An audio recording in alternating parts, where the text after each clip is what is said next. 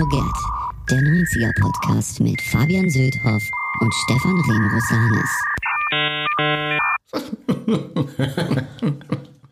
Ich weine und du lachst. Ach so, das ist schon der Einstieg. Okay. Spaß beiseite, wie man sagt. Immer wenn Leute sagen Spaß beiseite, haben sie eigentlich nie Scherz gemacht, finde ich. Ja. So. Ja. Ähm, gut, streichen wir das. Aber dafür, Leute, kämmt die Seitenscheite, stecht den äh, Black 8 Ball nach auf eurem Oberarm oder wo auch immer ihr den habt. Pint die Buttons an euer Fugazi-Bandshirt, lacht über die Tränen-Tattoos von irgendwelchen US-Rappern, die das heute machen. Denn heute, Leute, heute wird es so richtig emotional. Und das nicht nur, weil Adventszeit ist, ist ja jetzt bald. Ist ne? ja auch schon wieder, ja, ja. los. Äh, die nämlich die große Zeit der Gefühle, äh, der, Liebe, der Zuneigung. Die stille Zeit. Wobei still ähm, wird's glaube ich, heute nicht. Still wird's nicht. Und es ist aber ja auch, äh, Weihnachtszeit, sind wir mal ehrlich, es ist ja manchmal nicht nur Zeit der Liebe, Freude, sondern auch der Abneigung und Trauer. Ähm, nein, also es wird heute emotional im äh, ursprünglichen musikalischen, rockmusikalischen Sinne, kann man glaube ich sagen.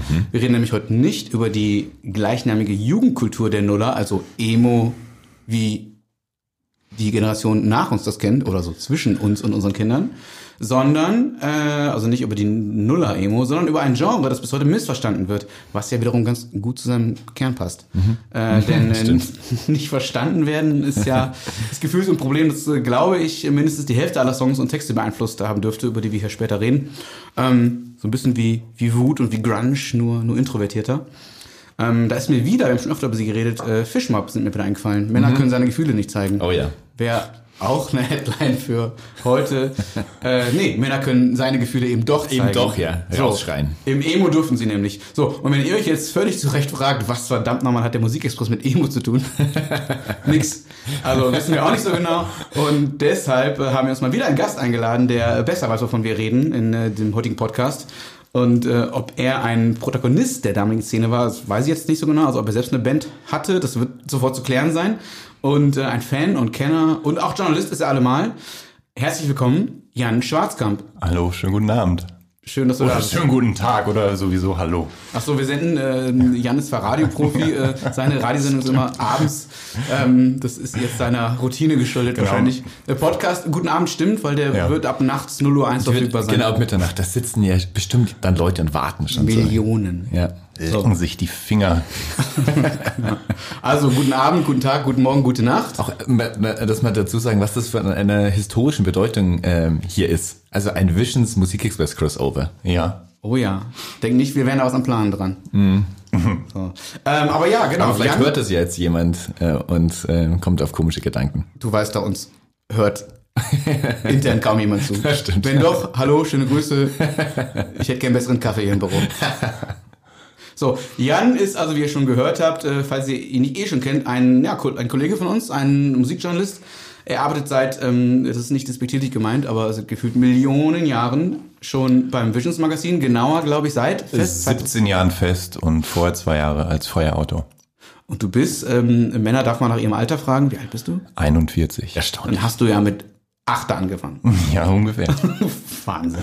So. Vorher Ähm, habe ich noch Zivi gemacht. Also Schule Zivi Visions.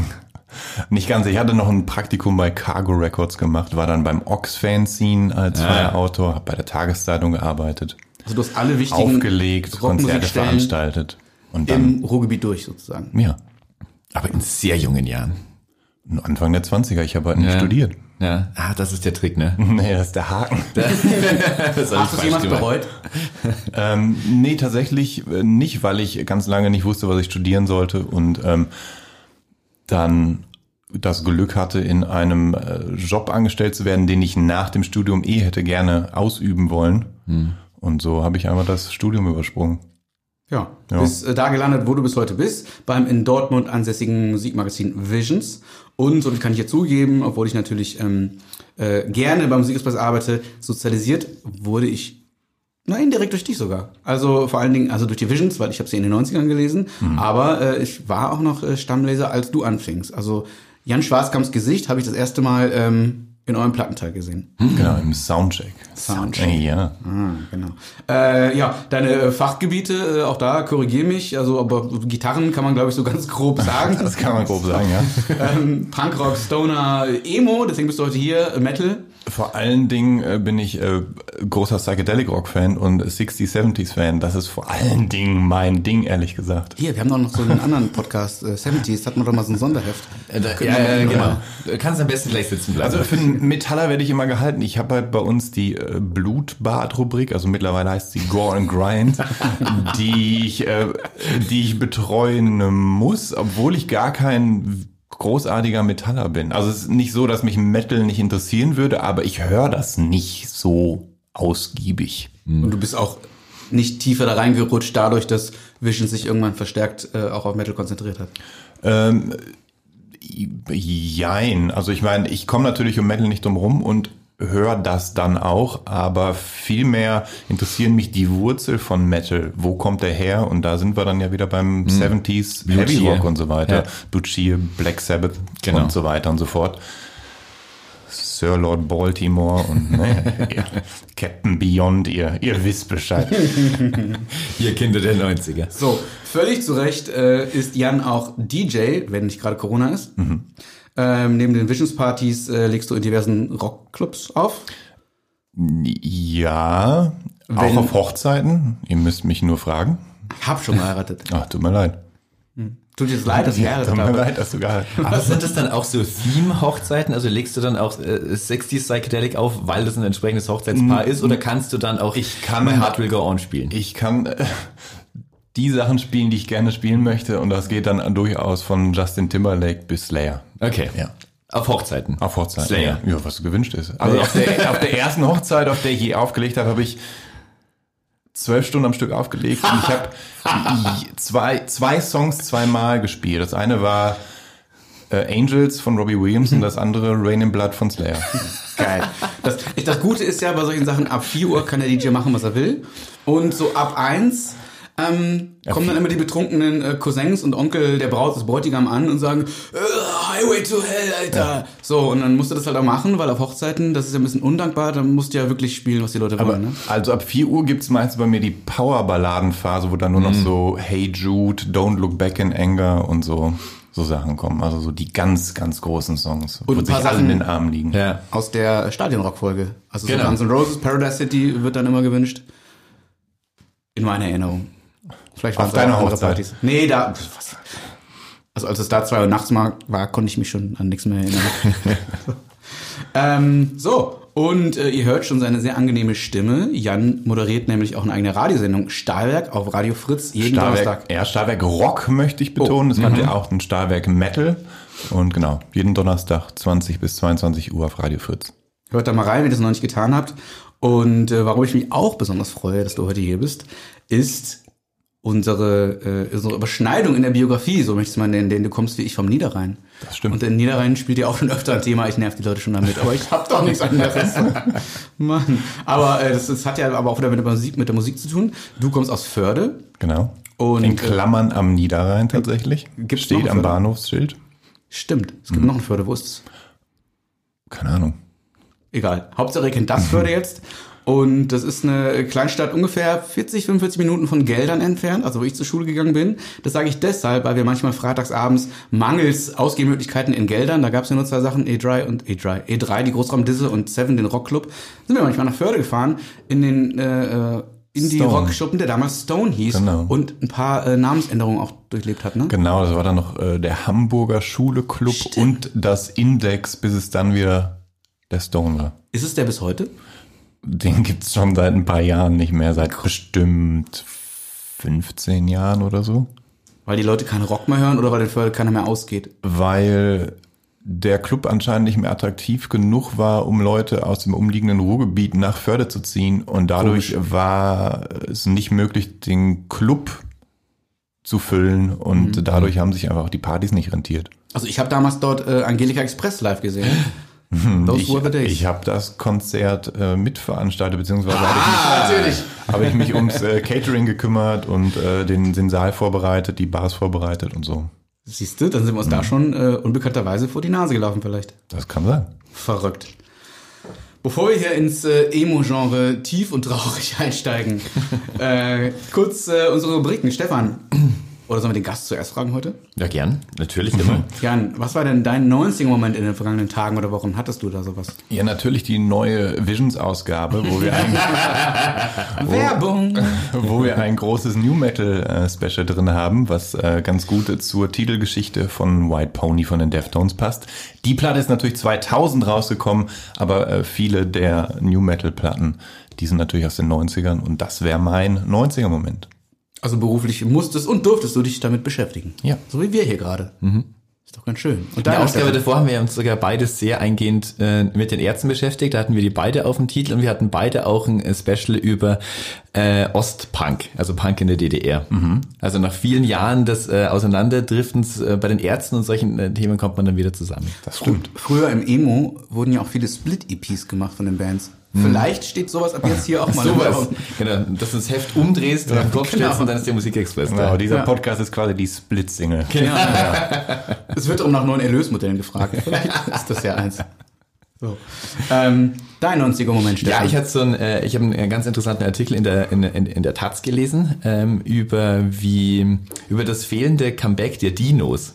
Diese äh, großartige 90er Serie, die es äh, damals von äh, von Jim Henson ja, von- also von den Muppets, zu den Muppets später noch mehr, ähm, die ein, ein, mit einem großen Einschlag damals ins Fernsehen kam und jeder hatte seine Meinung dazu und alles so, wie progressiv die war. Also das war so ein Artikel, der ähm, so die die anhaltende Popularität von einschlägigen Sitcoms wie Friends und so alle ich habe noch nie Friends gesehen aber das ist ja so ein mega Hype dass diese Sendung irgendwie zurückkommt wie sexistisch das damals eigentlich war und dass man sowas heute gar nicht mehr machen könnte und alles so und wie homophob und transphob das alles ist und so die meisten neuen äh, Sitcoms ja auch. Also so Modern Family oder so, da gibt's dann zwar ein schwules Paar, man, das sieht, man sieht aber nie Intimität zwischen den beiden. Also ganz selten. Ich glaube, die küssen sich einmal oder so. Man sieht die nie gemeinsam im Bett. Ähm, dann dieser, dieser, dieser Barney Stinson, der ja eigentlich schwul ist, also der Darsteller, aber bei dem es auch nur immer darum geht, Frauen zu manipulieren, die ins Bett zu kriegen und so. Und wie im Vergleich dazu, ähm, wie weit vorgeschritten diese Dinos waren. Und das ist wirklich erstaunlich. Also wenn man sich da, wenn man sich da mal reinliest, ähm, da ist zum Beispiel der, der Sohn, Robbie heißt der, der, der trägt auch immer so ein, so ein, so ein Baseball, ähm, so eine Baseballjacke ist aber völlig introvertiert und äh, geht dann auch mal so, also ist sich nicht sicher, ob er Fleischfresser ist und er geht dann so in so einschlägige Pflanzenfresser-Bars, um da so like-minded people zu, also äh, wird halt auch so äh, äh, sexuelle Verunsicherung irgendwie äh, dargestellt so. Ähm, dann gibt's den da gibt's eine Folge, die kam schon 1991 raus, die hieß What Sexual Harassment. Das ist ja Wahnsinn. Also, dass das Wort sexual in eine, in eine äh, Serie, die für Kinder zugeschnitten ist, im Titel kommt, in der ersten Und Staffel noch so ein. Wortwitz. Genau, und da geht es tatsächlich um einen äh, Arbeiter, der Harris heißt und die Brontosaurier-Dame Monika die ganze Zeit belästigt und auch wirklich zudringlich wird. Und dann, äh, also die sind, die sind Kollegen und äh, sie kündigt dann sogar und verklagt ihn und dann sind sie vor Gericht. Und das Gericht besteht aber ausschließlich nur aus Männern und so, also voll MeToo ähm, schon. Und dann wird ihr sogar vorgeworfen, sie ähm, sei, sei ja auch ihre Schuld, sie würde sich ja immer so aufreizend anziehen und so. Also für eine Kindersendung in den 90ern. Das ist krass. Ähm, da ist so viel drin. Dann gibt's diesen Chef äh, von dem von, äh, von dem Vater der Familie, der, ähm, der erstaunlich viele Parallelen zu Trump hat. Also der Sohn wird zum Beispiel auch irgendwann Umweltaktivist und dann wird der ähm, von diesem Chef, der für die Treufuß äh, ähm, arbeitet, voll verunglimpft. Dann gibt's so eine Schmutzkampagne, also auch so wie gegen äh, Greta Thunberg, so der würde sich ja nicht waschen und so, also wirklich so unter die Gürtellinie. Also es ist erstaunlich, äh, erstaunlich weit vorne. Eine Folge gibt's, wo die Tochter der Familie auf Jobsuche ist, aber immer abgelehnt wird, weil äh, explizit nur nach Jungs irgendwie gesucht wird. Und ähm, das äh, Ende äh, der, der ganzen Serie, also vier, vier Staffeln gab's, das Ende, ähm, das Finale ist, dass die alle sterben. Also dass, dass es eine, eine von Dinos gemachte ähm, Naturkatastrophe gibt, die das Naturgleichgewicht äh, durcheinander bringt und, äh, und so die Eiszeit ausgelöst Aber wird. die Dinos sind ja auch alle gestorben. Äh, Genau, ist ja auch wirklich so. Aber du als Kind bist du damit konfrontiert. Das stand damals wohl auch in Programmzeitschriften so. Schauen Sie sich diese Folge nur mit, äh, schauen Sie sich, also Sie, Komma Eltern, nur mit Ihren Kindern an. So, das ist wirklich äh, krass, was da passiert. Äh, da wurde wirklich davor gewarnt, wo man eigentlich das hätte ja den Kindern zeigen müssen, um zu sehen, schaut mal, das ist was passieren kann, wenn wir nicht äh, irgendwie aufpassen. So, also die gehen tatsächlich am Schluss alle unter. Und ähm, das ist ja mittlerweile von äh, alles ja Disney, äh, ist aber auch nicht auf Disney Plus, also auf diesem Streaming-Portal zu sehen, weil es wahrscheinlich einfach zu krass ist. Also YouTube, wenn man will dann. Genau, da gibt es bestimmt ja wieder alles. Es gibt eine abgemilderte Neuversion, nicht von den Dinos, aber von einem Aspekt, den du gerade nennst. Ähm, ich bin, also viele Kinderbücher hängen mir äh, zum Hals raus, Mhm. logischerweise. Was ich sehr gerne mag, ist der kleine Drache Kokosnuss. Mhm. Und äh, da gibt's einen Fressdrachen Oscar. Der ist aber auch kein Fleisch. Schau, Und schau. muss ich da mal, Ja, ja. muss ich eigentlich nicht rechtfertigen, das ist einfach so. Alles Das gut. ist einfach so. Genau. Das war äh, noch krasser, Entschuldigung, das muss ich nur kurz sagen, es wird, glaube ich, echt zu viel. Ähm, da gibt's am Schluss sogar eine, eine das ist krass, also ähm, da gibt's am Schluss, äh, als diese Naturkatastrophe äh, auf, auf sie zukommt und auch nicht, also sehenden Auges nicht verhindert wird von den äh, Entscheidern, auch mit der Begründung, so darum kümmern wir uns im nächsten Geschäftsjahr, also nicht wissen, dass dieses nächste Jahr gar nicht mehr gibt, aber also die Kurzsichtigkeit im Kapitalismus. Und dann gibt's da ähm, die, diese Kinder stellen sich dann auf und werden zu so Umweltaktivisten und dann gibt's eine Gegengruppierung, die heißen tatsächlich die besorgten Bürger. Das gibt's doch nicht. Oder? damals so oder wurde das Ja. nachträglich so Nein, die hießen so in der, in, der, in der Serie 1994. Und die haben dann versucht, äh, diese, diese Jugendbewegung zu unterwandern. Das ist so ähnlich wie bei den Simpsons, äh, wo es ja auch Genau. schon öfter Szenen gab, wo Die sie Trump vorher vorhergesagt gesagt haben, genau. Ja. Also gebt mit Dinos eine Chance. Ich, ich kann mich auch, ich habe das ja auch seitdem nie wieder gesehen, weil es auch nie wiederholt wird. Ich weiß aber nur, dass ich so als Heranwachsender auch wahnsinnig lustig fand. Das Da gibt auch sehr viele In-Jokes, also so gegen die eigene Produktionsfirma, so wie wir hier auch teilweise und so, und so Seitenhiebe an andere äh, Networks und so. Also das, glaube ich, lohnt sich. Es gibt ja auch äh, in Zurück in die Zukunft schon einen äh, Trump als Präsidentschaftskandidat, wo es neulich wieder äh, Vergleiche hochgezogen wurde. Ich glaube, Michael J. Fox hat selbst äh, Stellung dazu- bezogen, dass er tatsächlich Biff Tannen als Donald Trump sieht oder umgekehrt. Ja, genau. Das ist so wie in Gremlins 2, wo sie im Clamp Tower sind, der, Ah. äh, der Trump Tower ist. So die große Bedrohung. Äh, das war unsere kleine äh, Das war mein, äh, aber das, also dazu möchte ich auch nur äh, sagen, äh, ich habe mich vielleicht, der Exkurs war jetzt vielleicht zu viel, aber damit ich auch etwas ähm, meine ähm, Moderationstätigkeit in dieser Sendung noch äh, rechtfertigen kann. Später im Laufe der Sendung hab, werde ich sehr wenig zu, äh, zu sagen zu haben. Deswegen ähm, erlaubt, gestattet mir diese paar Minuten jetzt am Anfang. Dann lehne ich mich auch zurück und äh, hoffe äh, sehr viel über dieses mir völlig unbekannte Genre Emo dazu zu lernen. Findet Emo habe ich mir für heute äh, vorgenommen. Das Gute ist ja, wir sind aber hier nicht beim Schach und drücken so Knöpfchen, wer wie lange braucht zum Reden und wann fertig ist. Ne? Also, auch eine Streaming-Empfehlung von mir, The Queen's Gambit, äh, wer sich äh, für Schachspiel interessiert. Das hat jetzt nichts mit den 90ern zu tun. Jetzt hör mal auf. aber Queen und die naja, The Crown, The Crown übrigens, ähm, äh, ist jetzt in Staffel 4 angekommen, Ah. wo es äh, darum geht, wie Lady Di ähm, unheilvollerweise, ja noch nicht, aber wie sie unheilvollerweise natürlich in die königliche Familie einheiratet und dort sehr unglücklich wird. Ähm, vielleicht machen wir mal eine Royal-Folge, aber da müssten wir uns auch richtig einlesen. Da muss ich mich echt einlesen, ja. Da habe ich noch weniger Ahnung erst von ihm. Also ich komme nicht als Gast. Aber du bist ja schon für ein paar andere notiert jetzt. Von daher. Genau. Also, Stefan hat gerade schon die Frage beantwortet, die ich ihm jetzt gestellt hätte. Stefan, was verbindest du mit Emo? Das hat mich tatsächlich nie geschnitten. Ähm, ich weiß auch überhaupt nicht, wo das alles irgendwie so ähm, stattgefunden hat. So, das kam nicht auf den äh, Indie-Radiosendern, die ich gehört habe. Das war nicht. Ich habe immer Musikexpress gelesen. Auch ich hatte zweimal Visions mir, ähm, ich gerade eben festgestellt habe, gekauft, aber auch nur weil einmal Blur und einmal Oasis drauf waren und einmal Placebo, äh, also äh, die damals aber noch Placebo in meinem Freundeskreis hießen. ähm, und das war in, äh, das, das lief nicht in meine Indie-Disco. Also da, äh, manchmal gab es natürlich da so Crossovers, dass da dann mal so äh, at the Drive-In kam. So, es gab ein paar so Crossover-Bands, äh, die kamen dann auch so ähm, in den Indie-Discos, in denen ich war. Aber sonst hat mich das eigentlich nie, ähm, ich war schon so mit allem anderen auch irgendwie beschäftigt. Das muss man vielleicht auch einfach mal so dazu sagen, dass man was wir so machen, dieses Musikjournalismus, wir ähm, sind ja sehr eingeschränkt. So, also es, ähm, man hat redet ja nur über Musik. So, das ist ja, äh, man, äh, das ist ja sehr wenig. Ähm, aber selbst da hab- haben wir natürlich auch so ein weites Feld, dass, dass wir auch jeder von uns natürlich große so Blindspots hat. Also ich könnte mich nicht äh, fachmännisch über Jazz äußern oder äh, sogenannte darf man sollte man nicht so nennen äh, World Music oder so. Ich habe keine Ahnung, was äh, was was in Spanien für ähm, Mundartmusik gemacht wird oder so äh, Schlager annähernd keine Ahnung. Aber Emo auch. Aber ähm, das ist ja das Gute daran, dass das ja unser Podcast ist. Äh, Wir bestimmen, worüber wir sprechen oder nicht. Genau. Und Also wenn ähm, ich dich mal ärgern will, mache ich immer eine Emo-Folge. Ja. Oder ähm, Jazz, hast du gerade gesagt? genau. Man muss auch Es sagen, ist jetzt auch nicht so ein 90er. Nicht so richtig. Nee.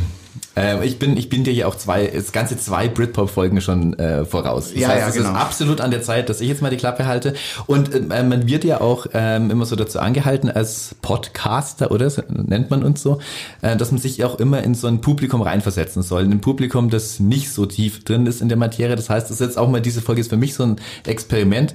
Ähm, wir können später dann auch gerne so eine Feedback-Runde machen, wo ich euch erzähle, wie ich das alles finde. So kommt man mit und alles so, ist das alles zu begreifen. Äh, also eigentlich sehe ich mich in dieser Rolle jetzt eher so wie diese, diese Opas aus der äh, Muppet Show, von denen man nie genau äh, weiß, wer wer ist. Wer ist Walter von. Stettler, genau. Ich weiß ja nicht, ob die Opas sind, so. Ähm, aber ich versuche mich angenehm im, ich versuche äh, euch jetzt diese Bühne zu belassen. Ältere Herren, das sind wir hier alle. Das ist wahr. Und ja, ich fühle mich immerhin ein bisschen gut, dass wir zumindest heute mal eine Folge haben, wo ich natürlich äh, nicht so viel, nicht annähernd so viel weiß wie unser Gast, deswegen haben wir ihn eingeladen, aber ich will die Latte nicht hochhängen. Jan, Das wird sich herausstellen. Der Leistungsdruck. Aber, aber vielleicht diesmal ah, ein bisschen mehr Stefan, das ist so eine kleine Genugtuung hier. Wir, Ja, wir betteln nicht, ne? Aber Hoffentlich, so soll es sein. so.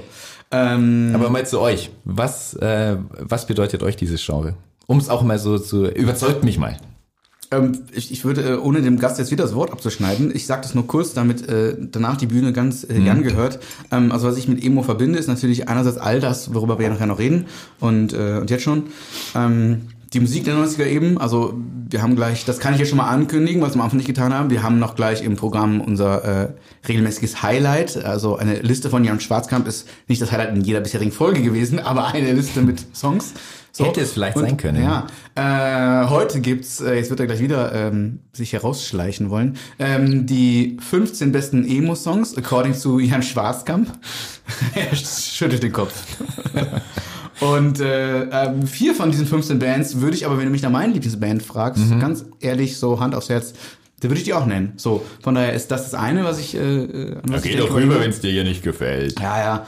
Und äh, andererseits denke ich aber auch an diese Modebewegung in den Nullern, zu der Emo dann wurde und, und, und an die viele heute eben denken, wenn, wenn man das Wort Emo hört. Ähm, ich habe ja in Duisburg studiert und da gab's am Hauptbahnhof äh, immer so ein Emo-Treff, jeden Samstag, glaube ich, wo man halt ganz viele dieser schwarz gefärbten Seitenscheidenträger getroffen hat, die aber natürlich alle ganz harmlos waren, waren The ja Black Emos. Parade. Was man sie tun.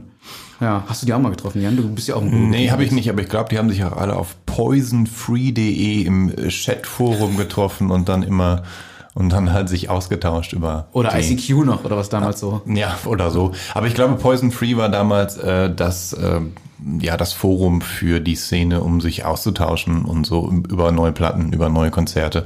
Ich habe da, äh, muss ich sagen, nie teilgenommen. Aber du kennst es. Ich kenn's vor allen Dingen vom Hörensagen und weil ich Freunde hatte, die da sich ausgetauscht hatten. Ist das auch diese Freunde, das, woran du zuerst denkst beim Begriff Emo? Also was bedeutet Emo für dich? Ähm, ich bin ja relativ spät eigentlich auch mit dem Genre in Kontakt gekommen. Also wenn man überlegt, dass es Anfang der 90er ja eigentlich so langsam losging, bin ich halt auch erst Ende der 90er damit in Kontakt gekommen. Und das, weil ich eben die passenden Freunde hatte. Ein Freund von mir aus meiner Heimatstadt, Basti heißt der, dessen Cousin äh, lebt in München und spielt in der Band, in der Post-Hardcore-Band My Hero Died Today.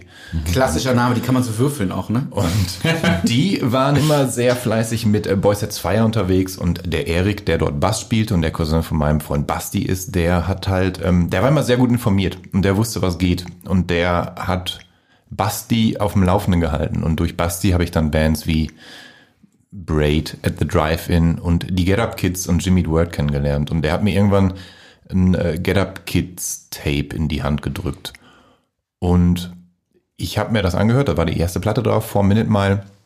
Und ich habe mir das angehört und hatte zum ersten Mal in meinem Leben oder zum zweiten Mal in meinem Leben das Gefühl, das ist genau die Musik, die ich jetzt gerade hören möchte. Ich kann, ich kann nicht erklären, wieso, aber es, es fühlte sich so richtig an.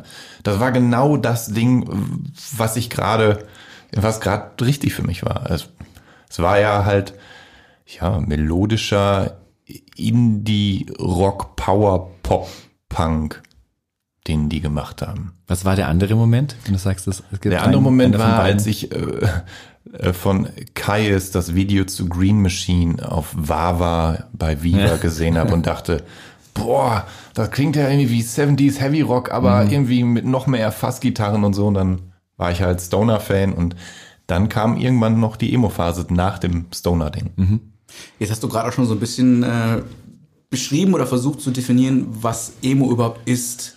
Ähm, Power Pop, Punk Rock, Hardcore. Ähm, Gibt es noch ein bisschen mehr? Wie würdest du es definieren? Ja, das Schönste oder Schöne an Emo ist ja, dass es, das ist, es ist ein Genre, Genrebegriff, der aber eine unglaubliche, einen unglaublichen Variantenreichtum, musikalischen Variantenreichtum bereithält. Also eine Band wie die Get Up Kids klingt ja kein Stück wie At the Drive-In und trotzdem wird halt alles in eine Schublade gesteckt. Und äh, so, also es, es spielt ja viel mit rein. Also von halt ja klassischem, in, also Gitarren, Indie, Power Pop bis hin zu Post-Hardcore wird ja vieles als Emo gebrandmarkt. Ähm, es ist wahrscheinlich ähnlich wie beim Grunge, halt auch ein Genrebegriff, den wahrscheinlich keine, keine der Bands, Ja. die es spielt, mag überhaupt. Ja. Und äh, naja, irgendwelche findigen Typen mussten dem Ganzen wahrscheinlich dann so eine, na, so eine Etikette aufdrücken. Mhm. Ähm, halt, ob es nun Musikjournalisten war waren oder die, die Szene selber. Tja. Das ist ja auch das, ähm, was man von einem der ganz frühen Protagonisten dieses Genres, äh, wo sich diese Leute selbst nicht so richtig verstanden haben, äh, gesagt hat. Der Guy Picciotto, ich weiß gar nicht, ob man ihn richtig Ich ausspricht. denke, dass er so wahrscheinlich ausgesprochen wird. Italienischer wird's heute nicht mehr. Ähm, äh, von der Band äh, Rides of Spring äh, aus Washington, eine 80er Band. Ähm, äh, von dem äh, findet man gleich äh, so, ein, so ein Zitat äh, auf die Frage hin, wie stilprägend die denn waren in diesem Genre, dass er sagte, für mich war Emo nie ein Musikgenre. Ähm, Im Gegenteil, ich hielt es für den dümmsten Begriff überhaupt. Ja. Es gibt diese Binsenweisheit, dass alle Emos, dass alle Bands, die als Emo bezeichnet werden, den Begriff hassen, sie fühlen sich stigmatisiert. Und ehrlich gesagt dachte ich, so sagt er, äh, all die Bands, in denen ich spielte, das waren einfach Punkrock-Bands. Ne? Und der fand das so dämlich, ähm, weil ja auch so Bands wie Bad Brains emotionale Musik machen, weil emotional ist ja auch alles, das ganze Ja, ja. Spektrum logischerweise. Ja, so eine, und Band wie keine Ha- Roboter. eine wütende Band wie Hatebreed ist ja auch emotional. Ich meine, Ja. Wut ist ja auch eine Emotion, aber das ist jetzt nicht unbedingt die Emotion, die in den Emo reinspielen. Ne? Genau. Aber dort ähm, kommt eben äh, dieses Genre her. Also äh, kann man glaube ich schon sagen, Washington DC in den 80ern. Ähm, aus dem Hardcore, Emotional Hardcore wurde es dann genannt. Ähm, mit eben Bands wie Rise of Spring, äh, Fugazi, Embrace, nicht zu verwechseln Ja, mit, ja. Der, mit der britischen Popband, äh, Post-Pop-Band Embrace. Und äh, Minor Threat, ähm, Wie süß, dass ihr beide in dem Moment so zu mir rübergeschaut habt, um mich noch etwas zu integrieren. die kennst du, ne? Die kenne ich ja. Die waren auch ganz gut, aber Fand ganz ich anders. super, ja. Zweite Album noch viel besser als das erste. Ja, genau. Ähm, da kam das her. Ian McKay, der äh, Fugazi gründete, glaube ich, ähm, nach, äh, wie hießen die Bands davor? Ähm, Meiner Thread? die waren davor, genau. Ja, genau. Richtig. Und ähm, genau, wollten alle nichts mehr zu tun haben. Und so gesehen, Nirvana war ja dann auch eine Emo-Band. Ja. Also, Das würde ich jetzt so nicht sagen, soll ich unterstreichen. Also, also die Bleach klingt ja nicht, also würde ich sagen, hat nicht viel mit Emo zu tun, weil sie ja viel. nee, ich meine nur nach dem, wo wir gerade drüber Ja. sprachen, das sind ja alles Ach so, Emotionen. ja, das stimmt, das Genau. stimmt. Aber wobei Kurt Cobain ein riesengroßer Rides of Spring Fan war tatsächlich. Also der mochte die eine Platte, die Rides of Spring aufgenommen einen haben, sehr gerne. unfassbar guten Musikgeschmack. Und das, sind, und das wiederum waren die Vorläufer von, von Fugazi, ne? Glaube ich. Ja. Ja, genau. Und es gibt ein anderes schönes Zitat zu einer Band, äh, die wir nachher noch uns kurz anhören werden. Äh, Jimmy World, äh, die ja auch als die eine der klassischen Emo-Bands der 90er äh, zu Recht ähm, beschrieben werden. Ähm, die sagten irgendwann mal, wir haben zwar Emo aus den 80er Jahren gehört, aber wir werden nicht gern mit dem Label versehen, weil das Emo anders herkommt als wir. Da sind wir uns alle einig, dass Jimmy World auf der Sound nichts mit diesem Hardcore-Post-Hardcore zu tun die, hat. die hassen den Begriff Emo. Ja, ähm, wir haben uns immer nur als Rockband auf der Suche nach dem perfekten Song verstanden. Und das wiederum trifft ja im Kern, finde ich, sehr gut, was auch Jimmy Eat World ausmacht, weil von den perfekten Pop- oder Rock-Songs haben sie ein paar geschrieben. Ja, man äh, darf, glaube ich, nicht unterschätzen, dass äh, Bands wie also, also Jimmy Eat World zum Beispiel sind ja auch große Wedding Present Fans und so weiter. Und ich glaube, viele dieser eher power-poppigen, indie-rockigen Emo-Bands waren vor allen Dingen, glaube ich, einfach eher von Bands wie Superchunk und Lemonheads und so weiter beeinflusst, als von irgendwelchen Post-Hardcore und 80s Hardcore-Bands. Dinosaur Junior. Dinosaur Junior zum Beispiel, ja genau. Also das sind so Dinge, die da, denke ich, mit reinspielen. Deshalb haben sich die Bands auch so unterschiedlich entwickelt, obwohl sie alle in einen Topf geschmissen werden. Und äh, was ja auch äh, viele, nicht nur Emo-Bands, auch Punkrock-Bands, Indie-Rock-Bands als äh, große Inspiration nennen, Husker Du. Zum Beispiel. So, die ja, Ja. auch, ähm, hab mir neulich nochmal ähm, deren erste Alben angehört, wie sie in dem Moment, wo es diesen Major-Vertrag gab, ähm, sie plötzlich viel, viel zugänglicher klangen. Das war plötzlich Folk-Rock-Musik. Zum Teil, ja, wobei sie auch vorher einige zugängliche Songs hatten und Hab auch ich die ja, gehört. eine totale Emo-Ballade, wenn man so will, mit Diane zum Oh ja. Beispiel. Ja. Meisterhaft gecovert von Therapy. Genau.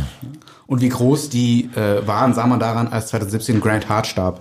Da war auch das Internet voll von Beileidsbekundungen und äh, wie, wie wichtig diese Band äh, war. Bob Mould, Und Greg Bob Norton Mould, der so. bis heute sehr wichtig ist und der ja auch nach Husker Du ja noch die tolle Band Sugar hatte, die ja durchaus auch ihre Spuren im Emo hinterlassen hat. Wenn nicht sogar selber eine Emo-Band war.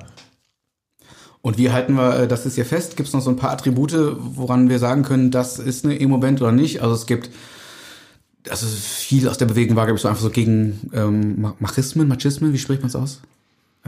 Machismo? Ja. Ja, so. ähm, also einfach nicht dieses Bolle, Bolle, breite Hose, Testosteron. Ähm, viele kamen, glaube ich, auch oder gingen so in die Straight Edge, St- Straight Edge Richtung. der Bewegung. straight edge. Straight Edge. Ähm, Stimmt das?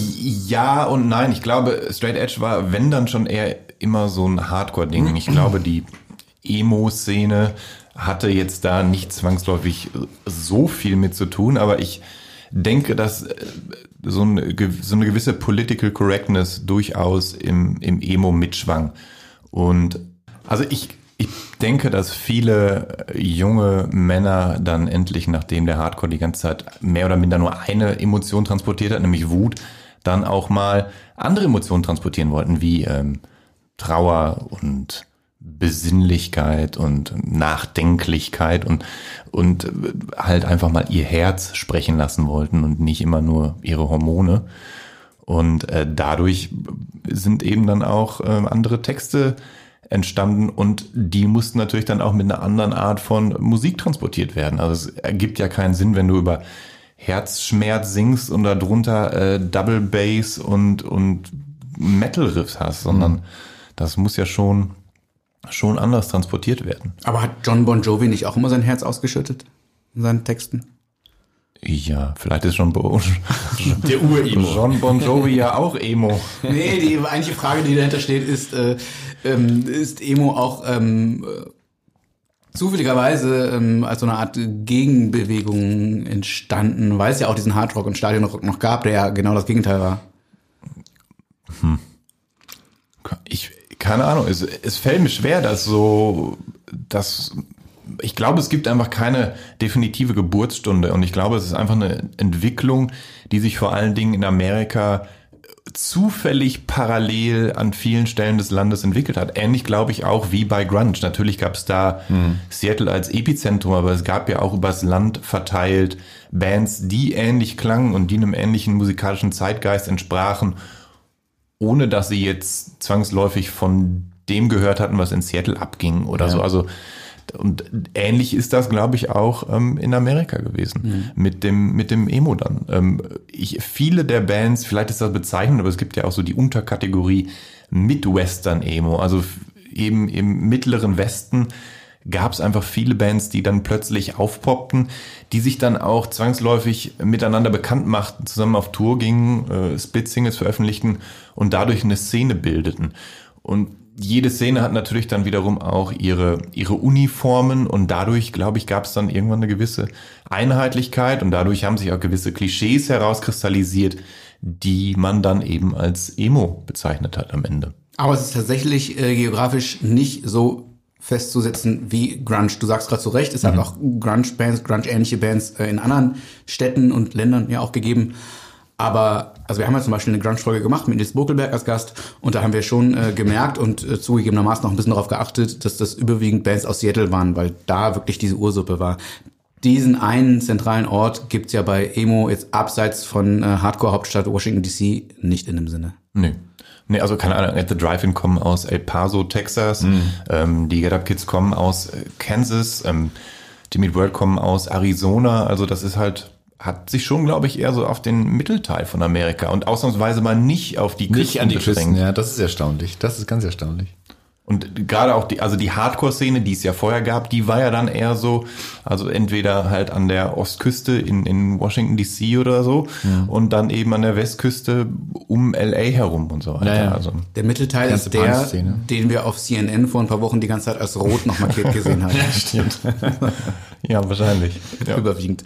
Aber wir sehen, es kommen auch gute Menschen dorther. Ja, ja, Millionen Menschen haben da auch gerade eben äh, äh, nicht Trump gewählt. Das sind ja immer nur so 48 zu 51 Prozent oder so. Also ähm, jeder zweite Wahl, äh, der da zur, zur Wahl geht, hat ja alle Sinne noch beisammen. Sollen wir einfach mal, um das äh, für uns Sag selbst ich als Bayer. und für die Zuhörerinnen und Zuhörer noch greifbarer zu machen, äh, gleich in äh, Medias Res gehen. In Jans Liste, äh, die jetzt heißt die 15 besten Emo-Songs der 90er. Ähm, ursprünglich hat er uns 20 geschickt, ähm, auch eine gute Liste gewesen. Du hast doch noch einen wichtigen 21. Song genannt. Richtig. Und äh, dann habe ich dich freundlich gebeten, doch fünf Songs wieder rauszuschmeißen, damit wir bei 15 bleiben. Ähm, in der Hoffnung oder in dem Wissen eigentlich, dass es über die 15 Songs äh, genug Gutes zu sagen gibt und wir auch damit vielleicht einen ganz okayen Überblick schaffen können. Der ja nie vollständig ist. Niemals. Also Jan, möchtest du ähm, einleitend, bevor wir den ersten Song hören, noch irgendwas zu dieser Liste sagen? Also ich habe mich bemüht, die meiner Ansicht nach wichtigsten Interpreten der 90er-Szene zusammenzusammeln und davon jeweils äh, den vielleicht charakteristischsten Song zu nehmen. Das Ganze ist, wenn du das nicht umgeschmissen hast, ähm, chronologisch sortiert, damit wir auch äh, einen, einen zeitlich aufeinanderfolgenden Ablauf hier haben. Sehr schön. Und äh, los geht's dann höchstwahrscheinlich mit Sunny Day Real Estate. Aus Seattle übrigens. Stefan, kennst du die? Habe ich schon mal gehört, ja. Hier, so klingen die.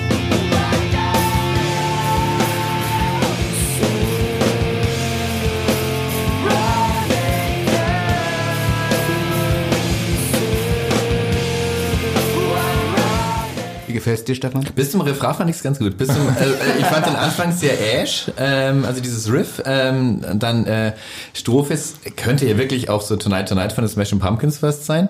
Ähm, auch so vom, äh, vom, vom Gesangsstil her ähm, fast schon My Bloody Valentine. Äh, dieses, äh, das, äh, dieses Geschrei, dieses hammerartige Geschrei ist im Refrain ist nicht so ganz meins. Aber das ist ja auch nicht meine Folge. Es ist, was, was ich halt so interessant finde, ist, es ist halt so eine, so ein verzweifeltes Geschrei. Also es ist halt kein Geschrei um des Geschrei, Geschreis willen, sondern Ja. es ist halt schon Geschrei, was halt Verzweiflung und Trauer transportiert, was halt ein ganz, Ja. also ein ganz wichtiges Element eigentlich von vielen Emo-Bands ist, dass du, dass dieses Geschrei halt oft halt eher so in, in der Verzweiflung angesiedelt ist und nicht in, nicht in der Wut und dem Hass, sondern eben halt woanders, am, am, nah am Herzen gebaut. Und ähm, was ich an Sunny the Real Estate so bemerkenswert finde, ist, dass sie wirklich die Blaupause eigentlich abliefern für ganz, also für den modernen 90er Jahre Emo-Sound, der sich dann danach herausbildet. Sie waren aber eigentlich die erste Band, die so geklungen hat. Der Song ist, wenn ich mich jetzt nicht täusche, von 1991 auf dem Debütalbum der Band. In Circus. Der Song Heißt heißt, genau, In Circles heißt der Song, genau. Und ähm, Diary heißt das Album. Ähm, ist auf Sub Pop erschienen tatsächlich, also dem Grunge-Label. Die Band kommt ja, Ja. auch aus Seattle. Ja. Und ähm, Wo hätten sie denn hin sollen? Wo sie hätten hin sollen. Nein, wo hätte, also wenn man schon Ja. in Seattle so, äh, diese Art Musik Ach so, macht, ja, dann ja, das stimmt. ja an, Ja, der ja, äh, ja. Sub Pop mal ein Demo zu schicken. Aber es- ein Emo-Demo. 94 ist Diary. Ah, Entschuldigung, Entschuldigung, ja, okay. Da, mit 91 bin ich dann ein bisschen sehr früh gewesen, ja. Aber genau, 94 ähm, ging es dann halt eben los. Und sie waren halt wirklich schon die erste Band, die dann so geklungen hat. Ähm, dass sie auf äh, Sub Pop gelandet sind, finde ich bemerkenswert, weil es natürlich unterstreicht, dass sich das Label äh, nach dem ersten Erfolg mit Nirvana nicht darauf beschränkt hat, nur irgendwelche Grunge-Klone zu ähm, signen, sondern dann auch weiterhin die Augen offen zu halten und ähm, interessante neue Indie-Rockbands ähm, sich unter den Nagel zu reißen. Äh, Und was man dann äh, zu Sunny the Real Estate sagen muss, ist, dass Nate Mendel, der da Schlagzeug spielt, Ah. äh, der, der da Bass spielt und der Schlagzeuger dann später äh, Teil der Foo Fighters, Foo Fighters, wurden. genau. der Bei, bei The Color and the Shape hat Dave Grohl dann den Schlagzeuger von Sunny the Real Estate rausgekickt, weil er festgestellt hat, der ist nicht so gut wie ich selber.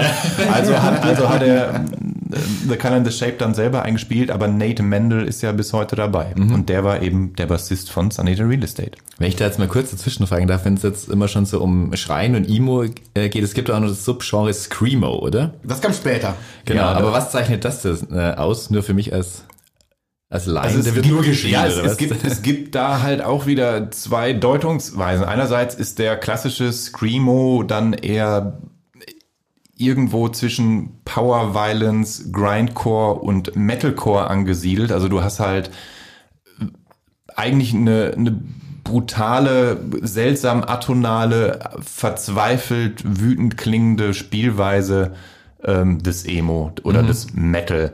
Und ähm, später ist das Ganze, ist der Screamo dann poppiger geworden und man hat dann eben Bands, die eben zwischen Geschrei und Gesang wechseln, wie The Used und Taking Back Sunday und Finch und wie sie alle heißen, die hat man dann irgendwann als Screamo bezeichnet, wobei das der Begriff selber eigentlich schon auch woanders herkommt. Vielen Dank. Bitteschön. Und äh, über diese ganzen äh, Personalia bei Sunny der Real Estate ähm, könnte man ja noch länger reden. Also ähm, William Goldsmith behauptet, er wird zwar in den Credits genannt äh, bei Doll und Up in Arms Ah, von ja, The Color okay. and the Shape. Ja. Ähm, er hätte aber auch ähm, mitgemacht bei My Poor Brain und sei da irgendwie in den Strophen zu hören. Und äh, er kriegt jetzt zwar alle sechs Monate mal so 1000 Dollar oder so überwiesen an Tantiemen, kann davon aber nicht so gut leben. Und ähm, als er die Geschichte so öffentlich machte, ähm, kam halt, das war auch irgendwie ganz bezeichnend so heraus, dass äh, Grohl, Grohl, ich bin der Deutsche, der hier Dave Grohl sagt. Der Grohl. Der Grohl. Ähm, der ja äh, Land ein, Land aus als sympathischer Dude in der Rockmusik gilt, ähm, dass der vielleicht nicht nur nette Ecken hat, wenn William Goldsmith Ja, darauf recht wartet behält. man ja schon. Also ja, ja, genau, der war so, der hat mich richtig gemobbt, das war irgendwie ein Bully, so, ne?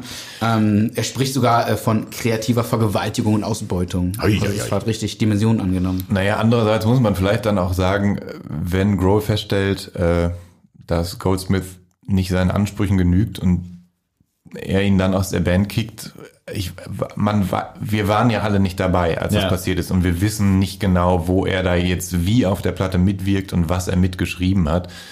Ähm, es ist natürlich dann immer so, ah, mir geht das Geld aus. Hm, 20 Jahre später könnte ich mich mal beschweren, dass ich ja bei dem und dem Song mitgemacht habe. Damals, als die Band natürlich auch noch wesentlich kleiner war und nicht die Ja. eine der größten Rockbands der Welt war. Und ja, das ist dann so ein bisschen wie bei wie bei diesem, äh, wie bei Spirit und Led Zeppelin, die dann angefangen haben, Led Zeppelin irgendwie Mhm. Ja, ja. 20, Nach 30 Jahre später ja. zu verklagen, weil, weil die Gitarrenmelodie von dem einen Song so ähnlich ist wie bei Und vor Stairway to Heaven ja wieder verloren hatten. Ja, genau. Aber in, in fünf Jahren gehen die wahrscheinlich nochmal vor Gericht. Und äh, das ist nicht das Letzte, was Goldsmith behauptete. Der hat auch gesagt, dass, Dass die äh, Erde flach ist. Na, vielleicht macht er das, keine Ahnung. Ähm, er hat behauptet, dass ähm, das beste und bisher ungehörte Sunny der Real Estate Album irgendwo bei Dave Grohl in einer Sockenschublade liegen würde. Ah, wie das dritte Fritten- und Bier-Album. Ja, so ähnlich. Ähm, Gab es äh, nie einen Beleg dafür. Keiner weiß, äh, wie er auf die Idee kommt. Selbst Nathan Mendel, sein damaliger Bandkollege und heute Grohl-Kollege, hat äh, dementiert, dass da irgendwas dran sei. Auf der anderen Seite, was soll Nate Mendel sagen? Der verdient jetzt bei den Foo Fighters seine Brötchen. So, der wird nicht äh, sagen, Dave Grohl hält uns wirklich was was versteckt. Aber keiner weiß auch, wie, wie soll der da rangekommen sein? War der damals im Studio? Hat der was geklaut? War der damit beteiligt? Man weiß Vielleicht nicht. hat er die Platte ja produziert tatsächlich, weil er eine Ja. gute Verbindung zu Sunny der Real Estate hatte. Ich meine, Dave Grohl hat ja einige Platten in seinem Leben produziert. Nicht nur die eigenen. Nicht nur die eigenen. Probot. Hat der Probot auch produziert? Probot war halt sein Projekt, Das- ja. seine Band, die er maßgeblich betreut hat. Aber Rye Coalition zum Beispiel. Ah. Ja. Ja, ja. Ah, ja. Ähm, hier. Zweiter Song.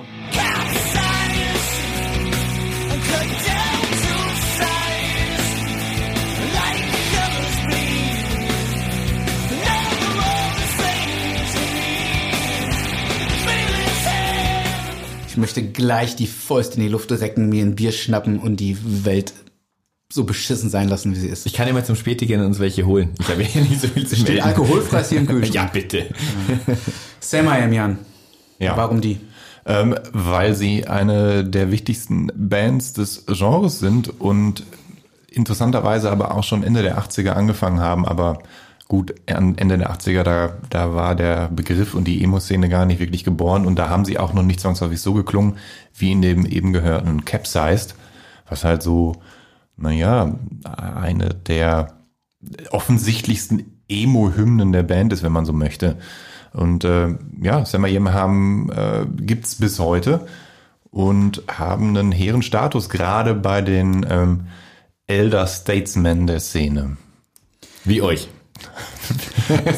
Wie, wie den Leuten, die sich der Szene angehörig fühlen und immer noch auf Konzerte kriechen, obwohl sie schon Ende 40, Anfang 50 sind. Aber das ist ja das ist ja richtig, was du sagst. Die gibt es bis heute. Die haben sich, glaube ich, auch nie mal offiziell getrennt oder so. Die haben auch mal ein paar Jahre lang nichts gemacht. Ja, sie Machen haben was. längere Pausen immer wieder mal gehabt. Auch. Das aktuelle Album ist von 2011.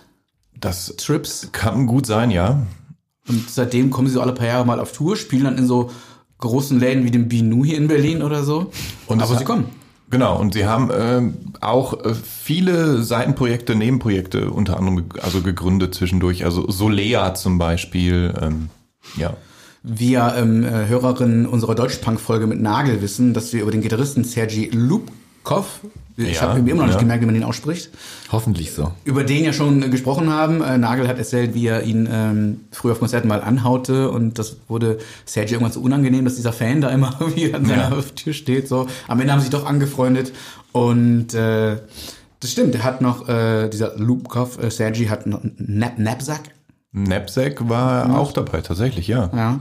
Und äh, den Song, den wir gerade hörten, der war von Clumsy 94. Danach kam, finde ich, äh, zwei Alben, die dem in nix nachstehen. You're Freaking Me Out und Astray schon 2000 war das dann, glaube ich. Ne? Das waren ja nur so Punkrock, Emo-Hymnen eigentlich. Genau, mit der You Are Freaking Me Out waren sie ja sogar auf dem äh, Burning Heart Label aus Schweden, diesem dem Pop-Punk-Label, auf dem ja auch Millencolin und No Fun at All und auch die Hives zum Beispiel drauf waren, genau. So, jetzt habe ich aber eine Frage an dich. Die haben ja auch, äh, neben dem, was du gerade sagst, äh, waren die im Vorprogramm und oder tourten zusammen mit äh, Nofix, Green Day, Bad Religion, Blink, No Doubt, also alle Namen, großen Namen, die man sich vorstellen kann. Ja. Warum äh, haben die den Absprung nicht geschafft? Den Absprung Also von den? Absprung äh, von, von der Szenegröße, die sie waren und sind, hin zu großen Hallen.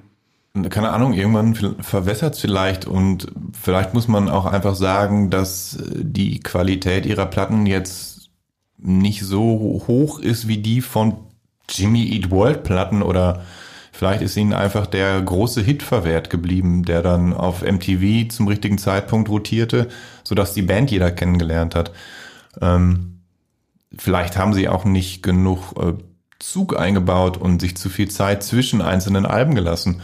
Also es sind unterschiedliche Faktoren sicher, die da mit reinspielen. Das kann ich bin. Aber man hat so den Eindruck, Ja. sie bereuen es ja auch nicht, weil sie einfach jetzt machen, was sie wollen. Äh, Ich weiß nicht, ob die anderen, also neben äh, Sergi ist nur noch äh, als Gründungsmitglied Jason Beep Out dabei, der Ja, Sänger. der Sänger, Beep genau. out. Beep Out. Ja, Beep Out, ja. So, genau, und die kommen halt, wenn sie kommen wollen und wenn nicht, dann nicht. Ich weiß nicht, was der Jason sonst noch so macht, aber bei Sergi haben wir gerade schon drüber gesprochen, der Ja. ist, äh, lebt ja von seiner Musik, der macht ja ganz viel umtriebig. Ähm, ich möchte kurz über diese Band noch zwei Anekdoten erzählen, um auch äh, zu zeigen, wie persönlich wichtig sie mir waren oder sind. Ich wollte mal einen Fanclub gründen, ist nur nachts im Duisburger Asterkeller mal entstanden, die Idee gleich wieder verworfen am nächsten Morgen. Ich wollte sie Fan I Am nennen. Fan ja. Ja. Ich wollte vorher schon sagen, hätte sich diese Band mal aufgelöst, hätten sie sich dann am Schluss ja äh, Sam I Wars nennen müssen. Solange die noch so heißen. Ja. Und äh, Fan I am. ich habe äh, es ist ja auch krass, weil äh, Fan I ist ja auch fast ein wirklicher Name. Also Fabian. Ja, ja, das wäre Fan ja Fan natürlich. I am. Das ist Ja. Wahnsinn.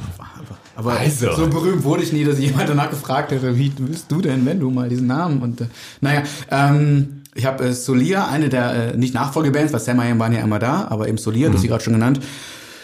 Wann kam die jetzt Platte? 2003, 2004, 4 oder 5, weiß ich nicht Ich mehr. meine ja, äh, ursprünglich auf dem Defiance-Label, ähm, der dem Underdog Record Store in Köln angehört, erschienen. Stimmt.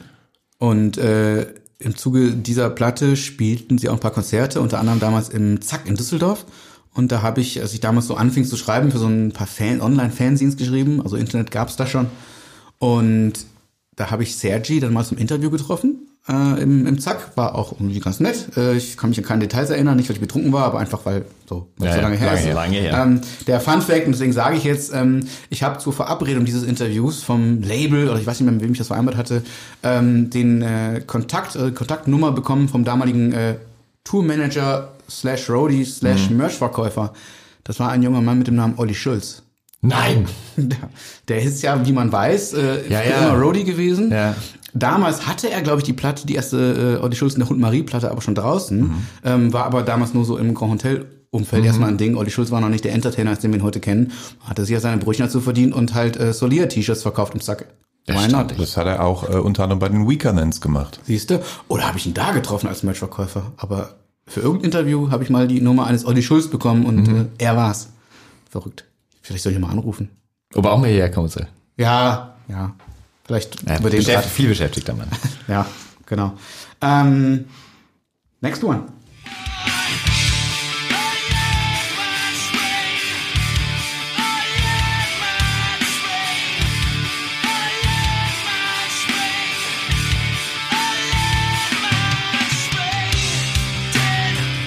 Unser Walter. Genau, Walter Scheifels. Eine New York Hardcore-Ikone, der bei den Gorilla Biscuits angefangen hat, bei Judge war, bei Youth of Today. Und hierbei Quicksand, Landmine Spring 1995. Genau, vom äh, zweiten Album der Band. Und mit dem ersten Album beziehungsweise der ersten Quicksand EP hat er eigentlich die Blaupause für das geliefert, was wir heute wahrscheinlich als Post-Hardcore beschreiben, weil er selber vom Hardcore gelangweilt war. Er hatte den Hardcore durchdekliniert, miterfunden, den New York Hardcore und hat nach neuen Ausdrucksmöglichkeiten gesucht. Und weil er aber auch großer Fan von britischen Bands wie My Bloody Valentine und Ride und so weiter war, hat er dann äh, angefangen, das in, in eine Art Hardcore-Musik einzuflechten und hat dann eben Gitarrenwände geschrieben so eine Art Alternative Rock gemacht, der aber schon auch wegen seiner Vergangenheit eben dem, dem Hardcore angerechnet wird. Und damit hat er den Post-Hardcore entwickelt. Und ähm, das ist natürlich ein wichtiger Teil der Emo-Szene, wenn man so will. Mit ja nur zwei Alben in den 90ern, äh, 93 und 95. Genau. 2017 gab es eine neue Platte, Interiors.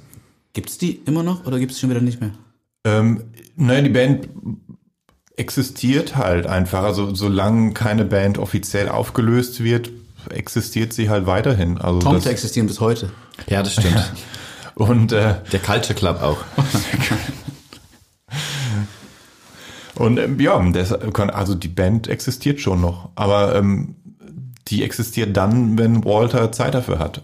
Und da er ja auch noch zig andere Bands hat und auch immer wieder in seinen mit einen alten Bands tourt, wie Youth of Today oder Gorilla Biscuits, müssen manche Projekte dann halt auch hinten anstehen. Und dann halt immer noch das SO36 voll macht mit sowas, ne?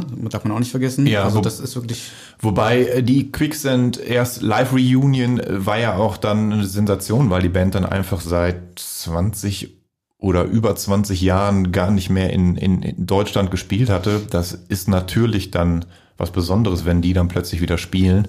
Und gerade im SO36, das ist ja, da war er ja mit allen Bands hat er da gespielt. Das ist ja so sein, sein zweites Wohnzimmer quasi. Und ähm, Quicksand sind auch wahnsinnig gut gealtert, meines Erachtens. Und der Typ, der bei Quicksand Bass spielt, nämlich Sergio Vega, der ist ja schon seit einigen Jahren bei den Deftones, der Bassist. Seit nämlich äh, Chi Cheng, der damalige Bassist, äh, erst äh, im Koma landete und 2013 schließlich verstorben ist. Ich Genau. glaube, seit 2009 spielt äh, sein Ersatz schon dort. Genau. Ja. Über Deftones äh, reden wir heute nicht. Das kommt dann, äh, dafür könnt ihr dieses Heft lesen, für das dieser Jan Schwarzkamp hier schreibt. Da geht es um New Metal und so eine Band, die so ein weißes Pony-Dings da rausgebracht hat. Ja. Heftones. Die Heftones. Stefan ist heute der Mann der Wortwitze. Ihr, ihr glaubt nicht, wie viele Sprüche er schon hier gekloppt hat, äh, während gerade Songs laufen oder das Mikro aus ist. Ich wollte vorhin auch, ähm, ich habe versucht, während ihr so sprecht, so einen äh, Zungenbrecher aus äh, die Stray Cats spielen Straight Edge, aber so weit kam es auch nicht. Ähm, aber wenn wir schon mal dabei sind, was ist das für ein unglaublicher Name? Schreifels. Also Scream Rock für diese Ja, seine- Genre. seine- seine Das ist Großeltern- in die Wiege gelegt. Seine Großeltern sind äh, tatsächlich, ähm, sind halt aus, aus Deutschland äh, geflohen, wenn ich mich nicht irre.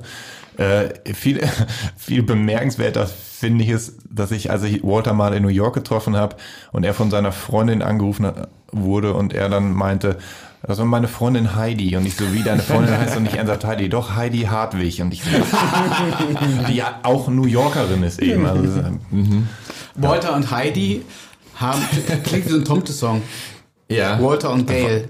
Ja, oder, doch, oder? So, ein, so, ein, so, eine, so eine Schwarzwaldkomödie aus, aus dem ja. Seiten des Wirtschaftswunders. Walter und Heidi, über die wir hier gerade reden, haben auch länger in Berlin gelebt, ne? Die haben länger in Berlin gelebt, tatsächlich, genau, in äh, Kreuzköln, mhm. würde man wahrscheinlich sagen. Ähm, und äh, die, Walters Tochter oder die Tochter von Heidi und Walter ist auch hier in äh, Berlin geboren. Die leben mittlerweile wieder in New York, beziehungsweise äh, mit, seitdem die Quarantäne oder seitdem das Virus äh, grassiert, äh, äh, leben sie upstate und so. Die haben da so ein, so ein Landhaus mhm. und da hat er dann auch so, so einen Raum drin, wo er jammen kann und aufnehmen kann und so weiter. Ähm, aber da Walter hier gelebt hat und ja auch ähm, mit äh, Philipp Stürer ähm, ein, ein äh, Tourmanager hat, der an seiner Seite hat, der nicht nur ein guter, der wenn nicht einer der, also der einer der besten Freunde von Walter ist, sondern auch eben sich um alle Bands von Walter kümmert und diese bucht. Ähm, dadurch hat Walter halt auch einen ganz guten Draht bekommen nach Deutschland und hat ja dann auch keine Ahnung, mit ungefähr allen Grand Hotel van Cleef Bands schon getourt, weil ja. Walter ja auch eben akustische Solo-Shows spielt und keine Ahnung, mit Walking Concert ja dann auch eine Indie Rockband hat und so weiter und so fort. Und äh, Walter hat ja dann sogar mal, äh, äh, hat auf einem Olli Schulz Album ist der zu hören, äh, hat äh, hat bei Matzen einen Song mitgesungen, also der ist ganz gut, mhm. ganz gut angekommen. Ist, ist mit Nagel, glaube ich, befreundet. Ist mit Nagel gut befreundet, ja.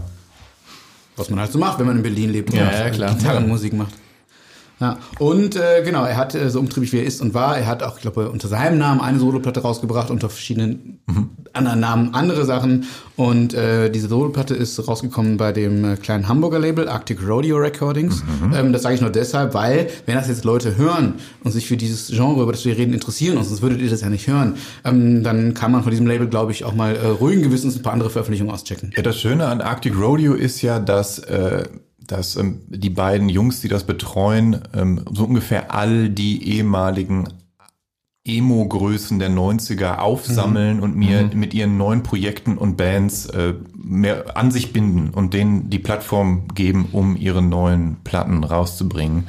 Ähm, das ist wirklich äh, ganz interessant. Da leisten die beiden wirklich sehr gute Arbeit, bringen halt auch tolle, hübsche äh, Vinylveröffentlichungen heraus, haben jetzt gerade zum Beispiel das äh, aktuelle Album oder neue Album von Chamberlain veröffentlicht. Mhm. Ähm, das erste seit auch, ich, wenn ich mich nicht irre, seit 20 Jahren fast.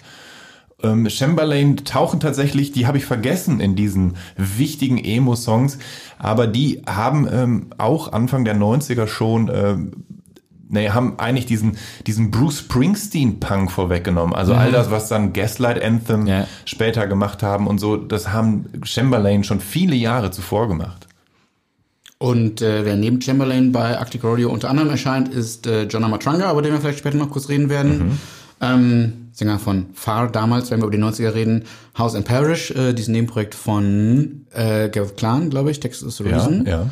Und Solia eben auch. Und Matt Pryor, eine Soloplatte kam, glaube ich, dort raus, der Get Up Kids Sänger. Mhm. Also äh, viele Grüße an Frederik Klemm, einer von den äh, beiden Jungs vom Label. Äh, das, das sind die Liebhaber-Sachen, Ganz genau. die hier dank denen erscheinen. Weil machen wir uns nichts vor, wir reden jetzt ja trotzdem nicht über Plattenverkaufsdimensionen äh, ja. wie Guns N' Roses. So, das ist Ganz schon ein Liebhaberding. Aber, Aber wie unser Podcast ja auch. Aber, genau. aber wo wir gerade bei dem Label sind, wollte ich gerne noch erwähnen, dass für diese Emo-Szene gerade Labels auch sehr wichtig waren, weil Labels viel Identifikationspotenzial geliefert haben. Mhm. Also es gab halt Labels wie Deep Elm oder Doghouse Records oder eine Weile dann eben auch das New Yorker Hardcore Label Revelation Records oder Equal Vision. Also Labels. Vagrant später. Vagrant, wo du, wo du halt auch, wenn du Freund von dem Sound warst, einfach blind vieles gekauft hast, weil du wusstest, mhm. das wird schon irgendwie passen und das wird einem schon irgendwie gefallen. Und da sind dann eben auch so die ganzen wichtigen Platten damals erschienen. das war so, so eine Sache von vier bis sieben Labels. So wie du bei Punkrock wusstest, Burning Heart kaufe ich blind. Genau, oder Fat Records, genau, oder genau. Epitaph, ja. Ja.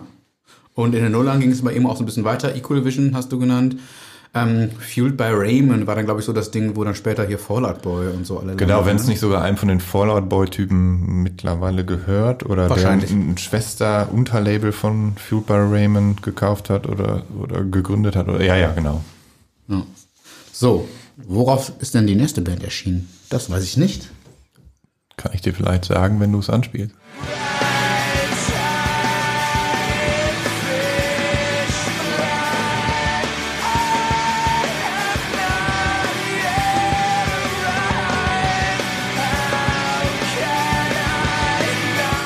Ja, gehört haben wir Mineral mit dem Song Gloria. Mineral werden auch immer als eine der prägenden Emo-Bands der 90er genannt. Weil sie meines Erachtens die heulsusigste von allen sind. War das so ein heimlicher Wettbewerb? Dann doch, wir wollen nicht Emo sein, aber wenn, dann doch schon die. Naja, also bei denen ist es zumindest irgendwie sehr offensichtlich, weil dieser Gesang schon, schon also mal manchmal auch ein bisschen schief ist, aber weil der schon wirklich sehr heulsusig ist, weil er dem mit diesem, äh, dem Gesang von Sunny the Real Estate nochmal, also noch etwas weiter treibt und so. Ähm, ja, aber auch das ist eine Band, die vor allen Dingen von, von den damals wichtigen Indie-Rock-Bands beeinflusst war und dann zufällig am Ende Emo gemacht hat. Und die sich auch äh, vor ein paar Jahren auch eine Live-Reunion hatten, wo sie dann zum Beispiel hier in Berlin im ausverkauften Binu gespielt haben. Und das nach äh, nur zwei Alben, die sie in den 90ern veröffentlicht haben. Danach hat vor allen Dingen der Sänger, ich glaube Chris Klein hat er die Band The Gloria Record gegründet, wahrscheinlich benannt nach dem Wahrscheinlich. Song Gloria. Und sie haben unter anderem eine Split-EP in den 90ern gemacht mit äh, Jimmy World und Sensefield. Genau. Stichwort Split-EP. Ja, genau. Eine meiner liebsten Split-EPs ähm, von damals war übrigens nur am Rande, weil es nicht so richtig Emo ist, Hot Water Music und Alkaline Trio. Eher Punkrock, aber auch mit den ganzen Emo-Bands ja doch sehr verwandelt, so, ne? Äh, als sich gegenseitig coverten, so geil. Ich glaube, ich habe zum ersten Mal Radio von Alkaline Trio in der Hot Water Music Version gehört. Anstatt umgekehrt. So Das- wie, so aber wie man, das, ja. das war aber schon wie Anfang der 2000er. Ja, ja, ja, genau. Ja. In den 90ern gab es ja noch eine, eine, eine Split-Single mit äh, Promise Ring und Texas is the Reason zum Beispiel oder ähm, äh, eigentlich zu viele, um sie jetzt aufzuzählen. Das würde jetzt auch zu sehr in die Nische gehen. Aber Texas is the Reason, das ist ein guter Übergang.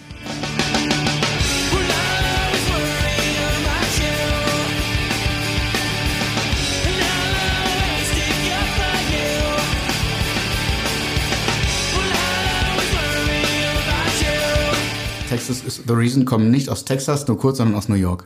Genau, der, der- Bandname ist einem äh, Song von den Misfits entliehen tatsächlich. Ah, Ich glaube Bullets oder so. keine Ahnung. Jedenfalls, äh, ja genau, ähm, damals auf Revelation Records erschienen, als Revelation Records so ein, äh, so ein bisschen den Oldschool Hardcore hinter sich gelassen haben und sich äh, neu ausgerichtet haben zum Teil, um ähm, teilweise fantastische, anders klingende Platten zu veröffentlichen. Und da waren eben auch Texas is the Reason sehr früh mit dabei. Back into the Left ist wahrscheinlich so der herausragende Hit des äh, bisher des einzigen Albums der Band. Also sie haben nur eine Platte veröffentlicht ähm, und es Philipp Stürer, den wir vorhin schon mal erwähnt haben, weil er ja eben in, in, da in, ein Freund von Walter Scheifetz ist, der hat auch Texas is the Reason und alle Nachfolgeprojekte als äh, Booker betreut. Und Philipp Stürer behauptet immer, dass er Emo gekillt hat. Und zwar hat er, er sagt, einen, einen Schwager oder einen Ex-Schwager, der für eine Werbeagentur gearbeitet hat. Und die haben einen äh, Mercedes-Spot gedreht und der Schwager hatte diese Texas is the Reason Platte vorliegen und er wollte einen bestimmten Song davon gerne für den Werbespot nutzen.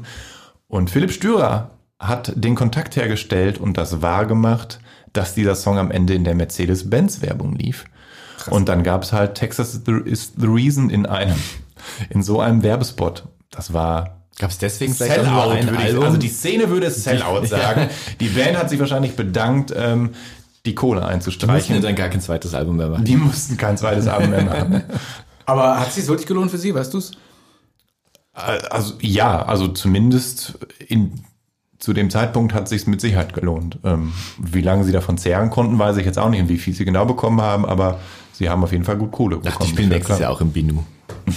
Wenn, Also sie haben wieder komplett ja, sie hatten, sie hatten tatsächlich vor, äh, vor ah, sieben, acht Jahren oder so eine, eine kleine Reunion-Tour hier in Europa und haben unter anderem auch auf dem äh, renommierten Gröz Rock Festival in, ich glaube, Oh ja. Belgien ist es gespielt.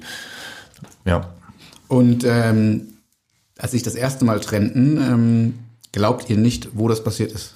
Weil du weißt es wahrscheinlich, Jan. Ich weiß es tatsächlich nicht, nee. Ich habe leider die Band auch nie live gesehen. Ähm, ich habe gelesen, ich war nicht dabei, dass der letzte Tourstopp der damaligen Tour in Bielefeld stattfand. Nein! Im Forum Also wahrscheinlich. ist es nie passiert. Wo weiß ich nicht. Ähm, und äh, es hieß wohl, dass äh, einige der Bandmitglieder sich vor der Show äh, verständigt hätten, dass falls die Show awesome wird, wird es die letzte. Und dann äh, war sie wohl awesome. Und äh, es waren irgendwie 800 Leute da. Ich keine Ahnung, was das für ein Club ist, wo 800 Leute reingehen in Bielefeld. Ich kenne mich da nicht aus. ich, ich schätze mal, dass es das Forum in Bielefeld war. Ja, genau. Und dann haben sie sich wohl angeschaut und gewusst, okay, das war's. Das war's. Trennung in Bielefeld. Lost in Bielefeld, ohne die Witze jetzt aufzuwärmen. Ähm, so war es bei denen. Äh, Garrett Klan, wir hatten ihn eben schon äh, genannt, äh, war ja auch abseits dieser Band dann weiterhin umtriebig. Ja. So, zu anderem, äh, unter anderem mit äh, Sergi. Und jetzt kommt eine Band, die mir immer sehr viel Freude und Frust bereitet hat.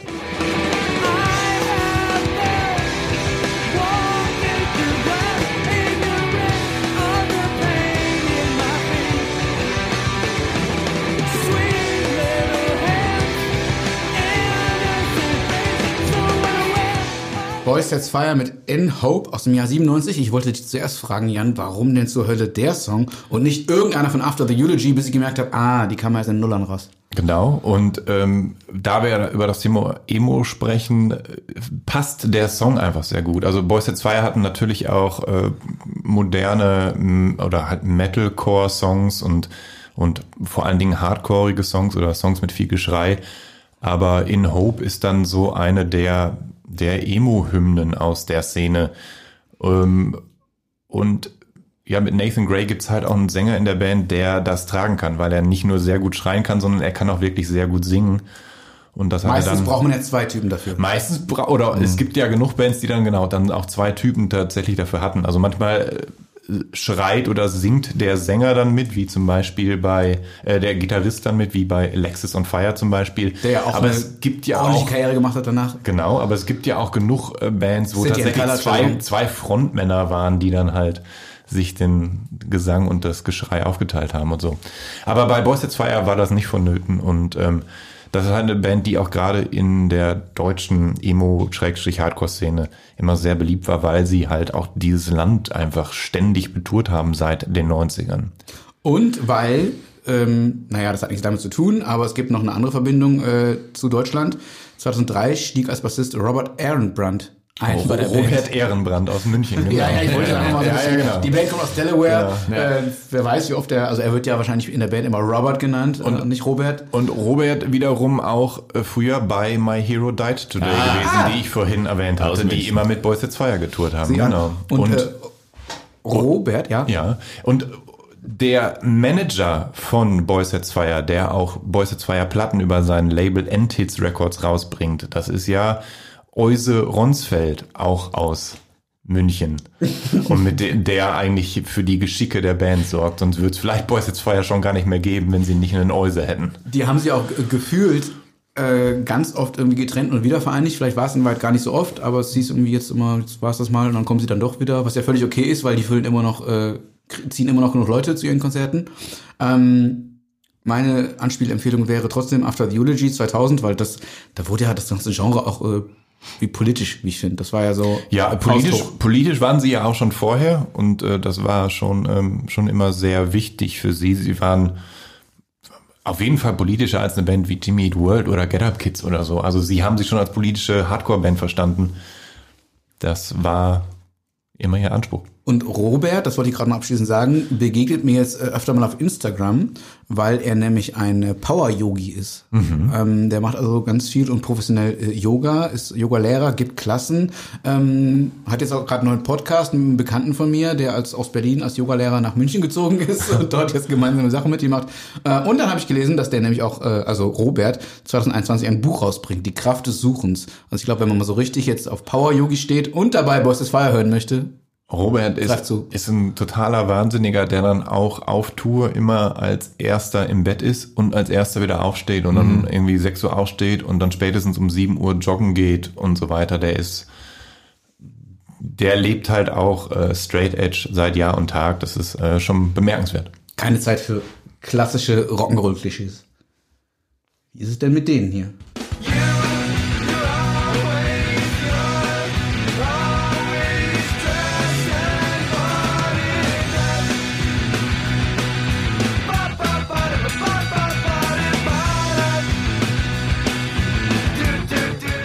Hier sind wir schon fast im Pop angekommen. Das ist Stefan, doch überhaupt kein Emo mehr, oder? Das ist doch das, äh, Wahrscheinlich finde ich jetzt sehr anschlussfähig. Wahrscheinlich würden sich äh, Promise Ring auch nicht als Emo-Band bezeichnen, aber sie Das sind Promise String. Genau. Okay. Und sie haben aber eben mit Texas is the Reason, die wir ja vorhin gehört haben, eben auch eine Split-Single aufgenommen. Sie waren auf dem Jade Tree Label, was übrigens auch ein äh, sehr wichtiges Label der Szene ist. Und ähm, die haben halt so Powerpop Indie-Rock gemacht, aber keine Ahnung, mit ihren mit ihrem Hornbrillen-Style und so weiter, das, das war, die waren halt schon ein wichtiger Teil dieser Emo-Szene. Aber wie ich ja vorhin auch äh, erklärt habe, das ist halt, das musikalisch ist diese Sch Ja. Schublade einfach wahnsinnig breit gefächert. Da passt viel rein und da passen eben auch Promise Ring rein. Und die ähm, haben ja auch äh, auf eine ganz interessante Art und Weise Anschluss nach Deutschland gefunden. Ja. Der David Van Bohlen, der Sänger, hat äh, unter anderem die Band Maritime gegründet später, die in Deutschland beim Grand Hotel, ja, ja. rauskam. Alles dieselbe Suppe. Auch ganz fluffig und angenehm und schöne Platte. Und äh, sein äh, Durchbruch, wahrscheinlich, wenn man so will, ähm, wo er ganz kurz mal in noch größere Hallen schieben durfte, war ähm, als Gastsänger auf äh, Bleed American von Jimmy Eat World. Dem genau. Song A Praise Chorus, glaube ich, war es. Ne? Ja, genau. Und ähm, Crimson and Clover over and over. Ja, ähm, fantastischer Song von der Jimmy Eat World Platte. Und ähm, das Tolle war, dass ich Jimmy Eat World mal im E-Werk in Köln gesehen habe und Davy gerade zufällig zu Gast war in der Stadt und für den Song dann mit auf die Bühne kam und seine Strophen singen konnte. Geil. Gibt's bestimmt bei YouTube, oder? Naja, Ich weiß, ich hab's nicht nachgeguckt.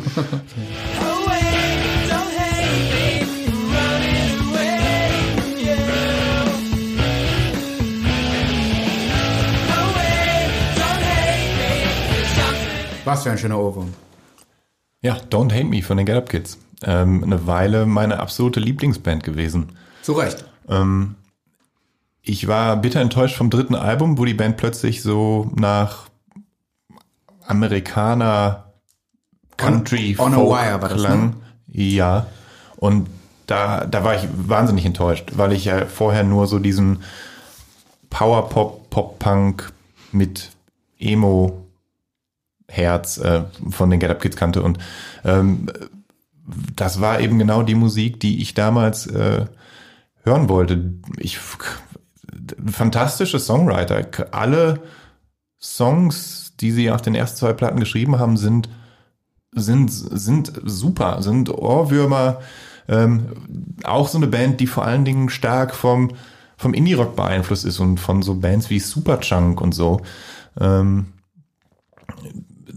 ein Schlagzeuger, der die ganze Zeit auch ordentlich Gas gibt, so dass das Ganze auch nie zu, zu lasch und lasch wird. Ähm, fantastische Dramaturgien, total gute Ohrwürmer und Power-Pop-Songs, die sie geschrieben haben. Sie hatten ja dann auch einen Keyboarder dabei. Ähm, der, der Keyboarder hat dann James DeWeese heißt er, der hat dann später noch äh, Keyboard bei äh, bei, ich glaube, Green Day mitgespielt oder, oder waren es Newfound Glory? Ach, ich weiß es nicht mehr genau. Er war, hatte dann noch die Band äh, Reggie and the Full Effect gegründet und war ursprünglich aber noch der Schlagzeuger der Metalcore-Band Coalesce, die eben auch aus Kansas kommen, die auch mit den Get Up Kids eine Split-Single veröffentlicht Jetzt haben, aber. wo sich die Bands gegenseitig gecovert haben und so. Stell dir so einen großen Stammbaum vor, den wir hier so wie brechen bei. CSI irgendwas an die Wand Ich, ich, ich weiß noch, dass ich die Get Up Kids äh, auf der Tour zum zweiten Album ähm, Something to Write Home About ähm, gesehen habe. Und ich war ein oder zwei Tage vorher auf einem auf einer Konzerttour, der Deconstruction Tour oder so in Bremen und hatte die bescheuerte Idee, einem Kumpel von mir meine Brille anzuvertrauen, damit ich bei der Band Snapcase geil auf und abspringen kann. Natürlich hatte mein Kumpel nichts Besseres zu tun, als sich die oben in die Hemdtasche zu stecken, die man nicht abschließen konnte und Ja. der dann auch hoch und runter gesprungen ist und dann meine Brille verloren hat. Also bin ich dann zwei Tage später zum Get Up Kids Konzert gegangen und hatte mir ein uraltes Brillengestell von meiner Oma genommen und habe dann noch, habe dann irgendwelche alten Brillengläser mit Tesafilm in diese Brille reingeklebt, um wenigstens ein bisschen besser sehen zu können. Und das war dann im aus, ausverkauften äh, FZW in Dortmund. Ich glaube, ich habe noch nie so sehr bei einem Konzert geschwitzt. Ich hatte so eine so ein enges rotes T-Shirt an und dann so eine so eine schwarze Kordschlag Jeans tatsächlich.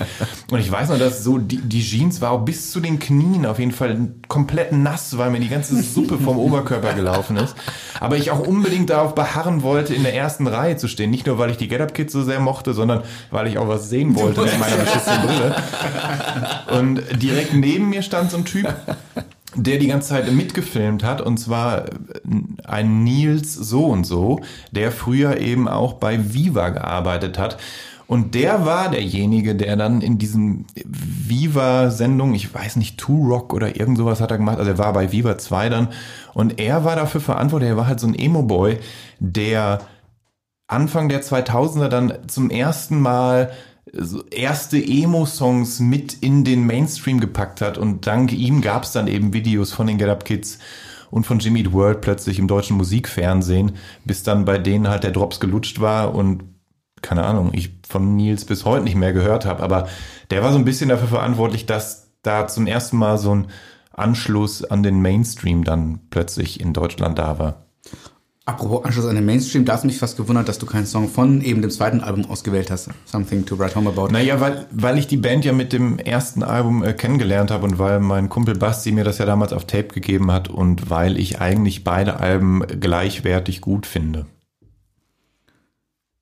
Something to Write Home About. Also ich glaube, auf der Four Minute Mile wurde eben das angelegt, was sie später ausgemacht haben. Ja. Ähm, ein bisschen mehr Emo, ein bisschen roher, ein bisschen nicht ganz so groß produziert noch, ne?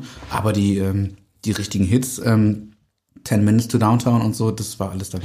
Ja, wo, wobei, also ich leg ja dann auch auf so Emo-Partys auf und habe ja diese Trusty Chord Party und dann in der finalen Stunde, wenn die ganz großen Hits ausgepackt werden, wie vorhin In Hope von Boys It's Fire, dann kommt natürlich auch Don't Hate Me von, von den Get Up Kids, wo ja der Song auch am Ende ganz reduziert ist und dann alle dann ein bisschen weinen auf der Tanzfläche und sich, am, und sich am Herz halten und so.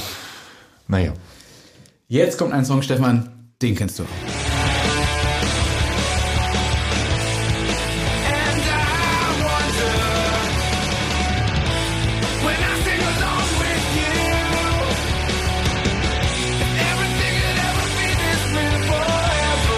möchte, bevor Jan was sagt, kurz zitieren aus äh, dem Chat, der dieser Playlist zugrunde liegt. Da hast du mir nämlich geschrieben, äh, weil ich kurz verwundert war darüber, dass dieser äh, hervorragende Song hier drin ist. Everlong, bester Emo-Song ever. Jawohl. Würdest du das hier auch öffentlich sagen? Das würde ich auch öffentlich sagen. Ist vor allen Dingen einer der besten Rocksongs der letzten 30 Jahre. Ähm, das bedeutet ja nicht, dass die Foo Fighters sind keine Emo-Band und The Color and the Shape ist auch keine Emo-Platte. Aber der Song ist, hat alles, was eine Emo-Hymne braucht. Und ähm, Ich finde sogar, der ist, ich würde mich zu der Aussage hinreißen lassen, Stefan hat auch schon öfter hier die besten Songs der 90er im Britpop, wo auch immer, aus, aus Echoren. Ja, ja. Ich würde behaupten, vielleicht nach Smells Like Teen Spirit ist das hier der beste Rocksong der 90er. Was äh, bedeuten würde, dass Dave Grohl an beiden beteiligt ist, maßgeblich. Ja, wer kann, der kann. Michel Gondry-Video war das damals, oder? Dieses, äh, dieses Märchenvideo. Mit dieser Riesenhand und so. Äh, Genau, wo sie in so, einem, Ja. äh, in so einer Holzhütte im Wald sind, die, Genau. wo alles schief geht und so. Ich glaube, das war so die große Zeit von Michel Gondry, auch die Chemical Brothers Videos und so mit diesen Stimmt. versetzten Größenverhältnissen. und Beck Genau. und so. Mhm. Ja, ja. Und hätte nicht, aber das ist natürlich auch hier nochmal äh, richtig äh, fett und groß produziert, hätten mit der richtigen Produktion vielleicht nicht sogar ein paar mehr Emo-Bands so klingen können und ihr kleines Everlong mal haben. Ja, aber man muss die große Produktion auch einerseits wollen und andererseits das Budget dafür haben. Ich meine, Dave Grohl standen zum zweiten Foo Fighters Album natürlich alle Türen offen. Der war ja schon der Schlagzeuger von Nirvana gewesen.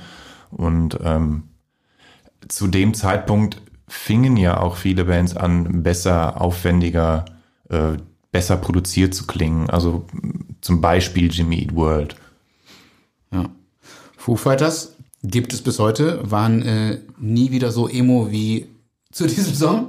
Ähm, wie nennt man sie heute? Das ist auch eine Stadionrockband eigentlich, ne? Eine Klassische Stadion- Stadion, ja. Klasse, also Corporate Classic Rock, Rock, ja. eigentlich. Dead Rock sagen ja viele sogar, Ja. weil es eben die Leute wie wir hören, die mittlerweile Kinder haben. Naja. Ja, ähm, aber ich habe auch äh, mit dem zweiten Album das Interesse an denen verloren. Also ich fand das zweite Album noch super und dann ab dem, was war dann danach? There's Nothing Left to Lose, man äh, mit, mit diesem FF-Tattoo, oder? genau. Äh, auf dem Cover. So, das fand ich Generator, schon Aurora und Völlig so. langweilig. Also ab dann die ersten zwei Alben finde ich auch super. Ich finde auch, dass es ab da dann Genau. abnimmt. Dann vielleicht noch so Momente, so The Pretender und so, Mhm. aber fand ich auch nicht mehr ganz so gut.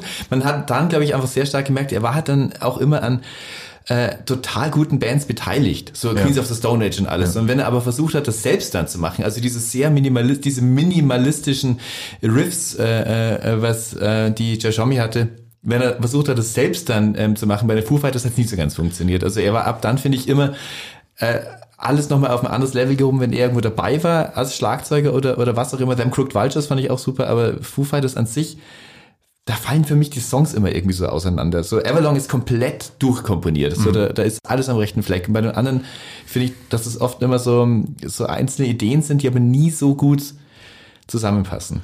Sie sind ja immer dann am besten und am schlechtesten, finde ich, wenn sie so erwartbar sind, wie sie sind. Also wenn dann so eine Leadsingle wie Pretender oder sowas rauskommt, dann ist es natürlich ein Riesenhit, aber das ist auch genau das, was du von denen erwartest. Und jetzt haben die äh, mit dem kommenden Album, was nächstes Jahr rauskommt, Ja. äh, diese Vorab-Single Shame Shame veröffentlicht, Genau. die mal nicht das ist, was man erwartet. Und ich habe mich selbst dabei erwischt, wie ich kurz enttäuscht war, was ja auch wieder Quatsch ist. Genau, ich war auch äh, überrascht und dann im Nachhinein aber dann doch positiv überrascht, weil es ja ein fast schon progressiver, sehr moderner Indie-Pop-Song ist mit diesen Handclaps und all dem, was da so im Hintergrund passiert und diesem hauptsächlich akustischen Arrangement. Also da hätte ich jetzt auch nicht mit gerechnet. Ähm, es war auch damals so, dass ich zum Beispiel von diesem White Limo Song, den sie vorab Ja. äh, damals veröffentlicht Lemmy. hatten, mit, mit Lemmy genau äh, im Video, ähm, dass ich da ganz begeistert war und dachte, ah, so ein richtig schön äh, krasser, äh, gemeiner Rocker, wo Grohl halt super schreit. Er hat ja schon eine super Schreistimme auch. Und die Platte das dann nicht, also nicht einhalten konnte, weil der Song komplett aus der Reihe fiel und da kein zweiter auf der Platte so klang. Und das ist dann immer so ein bisschen Etikettenschwindel, finde ich, wenn man sowas vorher raushaut und dann erwartet man, wer weiß was und dann äh, stellt man fest, oh, das ist der einzige Song, der auf der Platte so klingt. Ja, toll. Soll ja wohl bei der nächsten und so sein. Ging's ja. Bei der nächsten hieß es jetzt auch schon so im Vorwitz, also weil es ja auch einen gewissen Backlash gegen den äh, Song dann gab, so ja, das Album klingt dann aber doch wieder ganz anders. Also es scheint jetzt auch bei der, bei der nächsten Platte so zu sein. Die Stadien wollen ja gefüllt bleiben. Ja, genau. Aber, aber nochmal kurz zurück zu Everlong. Ich, wenn ich mich nicht täusche, meine ich, hat äh, Dave Grohl halt auch mal gesagt, als er ge gefragt wurde, über welchen Song er am stolzesten ist, geschrieben zu haben, Everlong. Ja, das ist der definitive Foo Fighters Song. Ja. Also. Und ähm, ich habe jetzt kürzlich, es gibt ja jetzt gerade so eine so eine so eine Mini-Doku, wo sich die Band äh, gemeinschaftlich äh, alte Bandfotos anguckt und die dann äh, kommentiert. Und da hat dann Taylor Hawkins auch darüber ge gesprochen, irgendwie, dass es halt so manche Fans dann einfach so manchmal auch gelangweilt sind, weil sie dann, weil die dann halt so ein Drei-Stunden-Konzert spielen und er meint dann so, ey, so, keine Ahnung, die warten dann doch nur noch darauf, dass endlich Everlong kommt und sie dann nach Hause gehen können. Und äh, es, ich muss zugeben, es ging mir auch schon mal so bei einer Foo Fighters Show, dass ich dann immer sagte, boah, ey, jetzt können doch mal Everlong kommen. Und dann hat die Band nichts Besseres zu tun, als diesen Song akustisch zu spielen. Und ich dachte, ey, bei aller Liebe, aber doch nicht akustisch. Wobei es ja jetzt eine Band gibt, äh, bei der man nicht auf nur diesen einen Hit warten muss, dann ja die, die haben ja schon noch ein paar mehr. Ja, aber das Ja. ist schon der, oder? Also der, der den Ma- äh, Leuten nämlich am meisten bedeutet. Das und My. Hero, glaube ich. Ja, Vielleicht. genau, der ja auf der gleichen Platte ist. Und ich finde auch, dass die Color in the Shape äh, schon der frühe Höhepunkt war und, Ja. und die Foo Fighters danach einfach nie, Nie mehr wieder hingekommen. Ja, wurden. Kann man, glaube ich, schon so sagen. Auch der Lieblingssong von äh, David Letterman übrigens. äh, und noch was wollte ich sogar zu den Foo Fighters erzählen. Einmal bin ich auf einem Konzert von denen zusammengeschlagen worden, was ich voll cool Was? fand, weil ich so als äh, Rock fand. Das wollte ich aber gar nicht erzählen. Das hast du das aber getan. Was mir bei den Foo Fighters immer so komisch auffällt, ähm, dass Dave Grohl, ich habe den auch schon ein paar Mal getroffen, der ist natürlich sehr nett, so, aber er hat natürlich auch dieses Image, dieser dieser Nice Guy irgendwie zu sein. Und äh, meine Theorie ist, äh, dass der live immer versucht, davon abzulenken, weil also der moderiert ja auch sehr viel se seine Songs und jedes zweite Wort ist irgendein Four-Letter-Word. Der sagt so oft Fuck wie niemand anders auf der Bühne. Und ich glaube, er will damit irgendwie so, ich bin schon aber auch wild, so, ich bin schon auch äh, äh, so ein, äh, ein, ein dangerous Rockstar, so. Äh, Kau sogar immer Kaugummis beim Singen. ja, genau, er kaut immer Kaugummis und rotzt die dann ja auch immer so, so ganz äh, heroisch irgendwie weg. Äh, also ob Helden immer Kaugummis wegspucken würden. Aber äh, äh, ich fand es immer so etwas bemüht, dass, dass dieses, diese, dieser nette Typ dann so enorm rumpoltert. Also um, glaube ich, das so ein Gegen, äh, Gegengewicht herzustellen zu seinem Image. Aber nur meine Theorie, äh, correct me if I'm wrong, Dave Grohl. Über jeden Zweifel erhaben, so oder so. Da kann auch ein William Goldsmith nichts mehr rein ändern. Nee. So groß wie die Band wurde die hier nicht.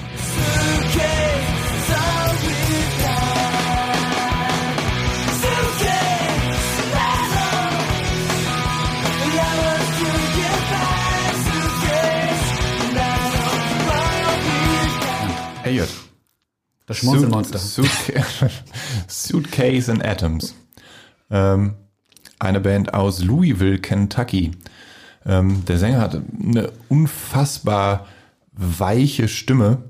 Auf der Platte danach kommt es noch mehr zur Geltung. Äh, Falls Cathedrals heißt die, wenn ich mich nicht irre. Auch eine Band, die auf Revelation Records war, dem eigentlichen New Yorker Hardcore-Label, das sich, wie gesagt, Anfang oder Mitte der zwei- äh, 90er dann auch umorientiert hat und andere Bands ins Programm genommen hat, die wir heute hier als Emo bezeichnen.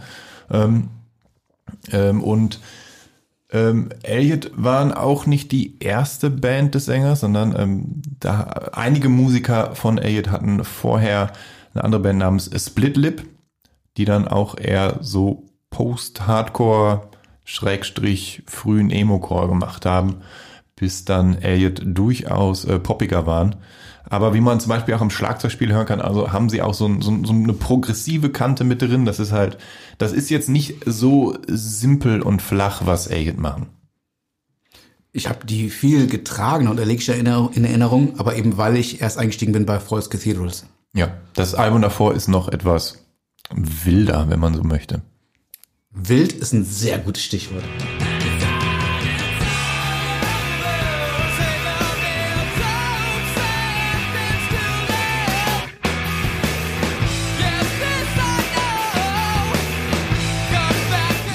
Wahnsinnigen Typen.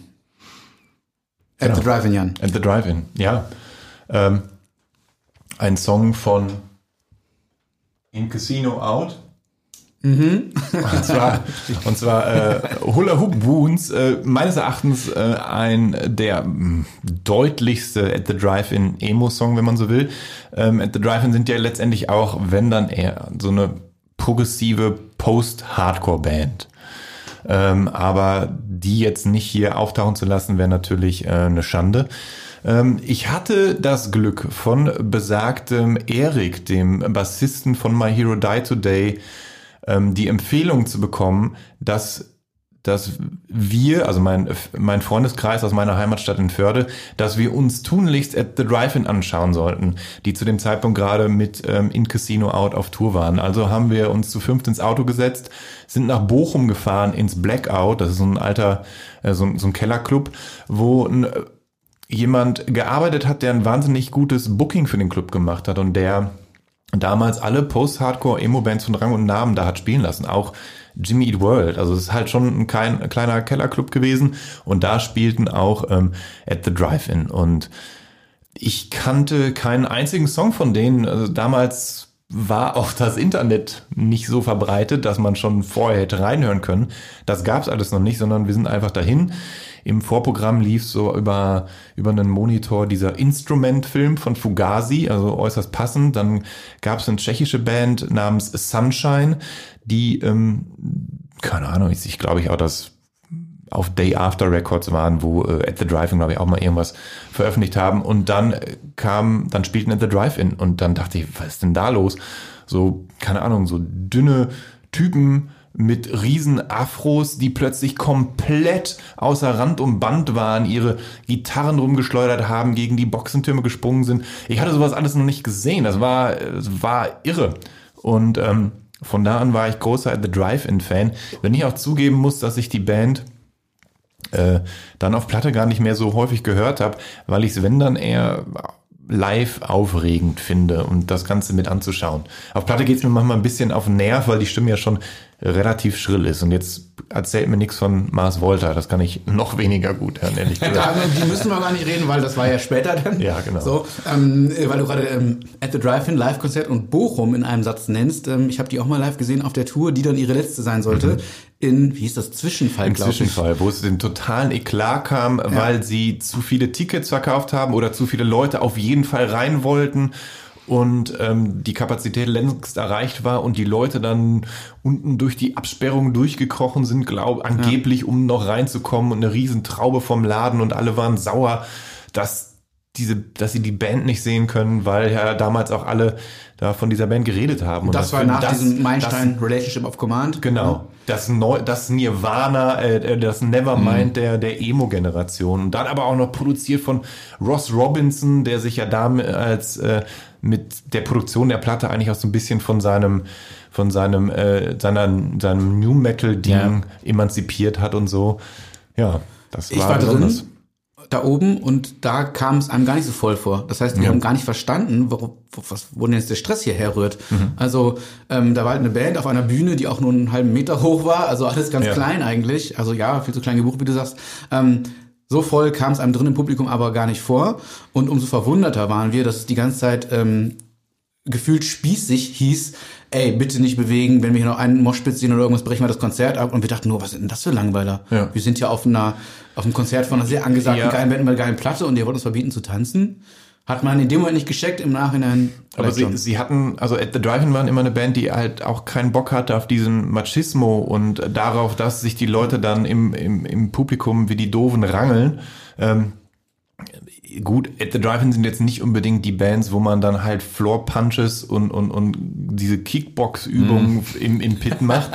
ähm, aber, aber es ging ihnen vor allen Dingen auch darum, dass jeder ein gutes Konzert Vergnügen hat und jeder vernünftig, also keiner verletzt da rausgeht und vor allem auch, dass die Frauen keine Fäuste abbekommen oder im, im, keine Ahnung, vorne im, im Moshpit zerquetscht werden von irgendwelchen Typen, die sich die T-Shirts vom Leib gerissen haben und so. Also das, das wollten die halt einfach nicht. Daran sind die auch so ein bisschen zerbrochen, glaube ich. Also es war so ein Grund mit, dass sie dachten so, wir sind jetzt eigentlich hier zu groß und das nimmt Züge an, die wir so nicht mehr unterschreiben können. Haben vor ein paar Jahren äh, dann doch eine Reunion gewagt, ähm, nachdem sie alles andere durchdekliniert hatten mit The Mars Volta und mit, äh, ach, wie hieß denn die 100 Projekte von äh, also Omar Rodriguez Lopez und Cedric Bixler Savalas. Ich glaube, wir müssen sie gar nicht droppen, du willst aber noch was sagen, Ja, Entschuldigung. ich war auf dem, auf dem Reunion-Konzert im, in der Columbia-Halle, war mit meiner Schwester da, stand relativ weit vorne und als The Drive-In auf die Bühne ging und den ersten Song anstimmten, flippte das Publikum so unendlich aus, dass wahrscheinlich auch keine Ansage mehr geholfen hätte, die Leute im Zaum zu halten. Und ich hatte eben meine Schwester dabei und ich sah nur noch, wie die von so einer Menschenwelle mitgerissen wurde und plötzlich verschwunden war. Und ich dachte, Alter!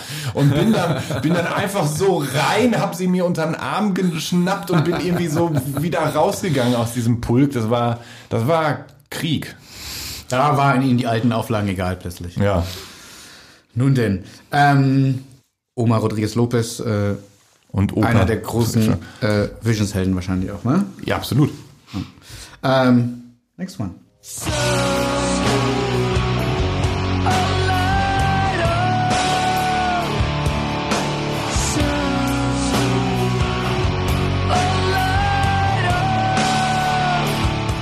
Die Band mit dem nicht so gut googelbaren Namen Far Genau. und dem sehr googelbaren und äh, netten Namen und Sänger John Amatranga.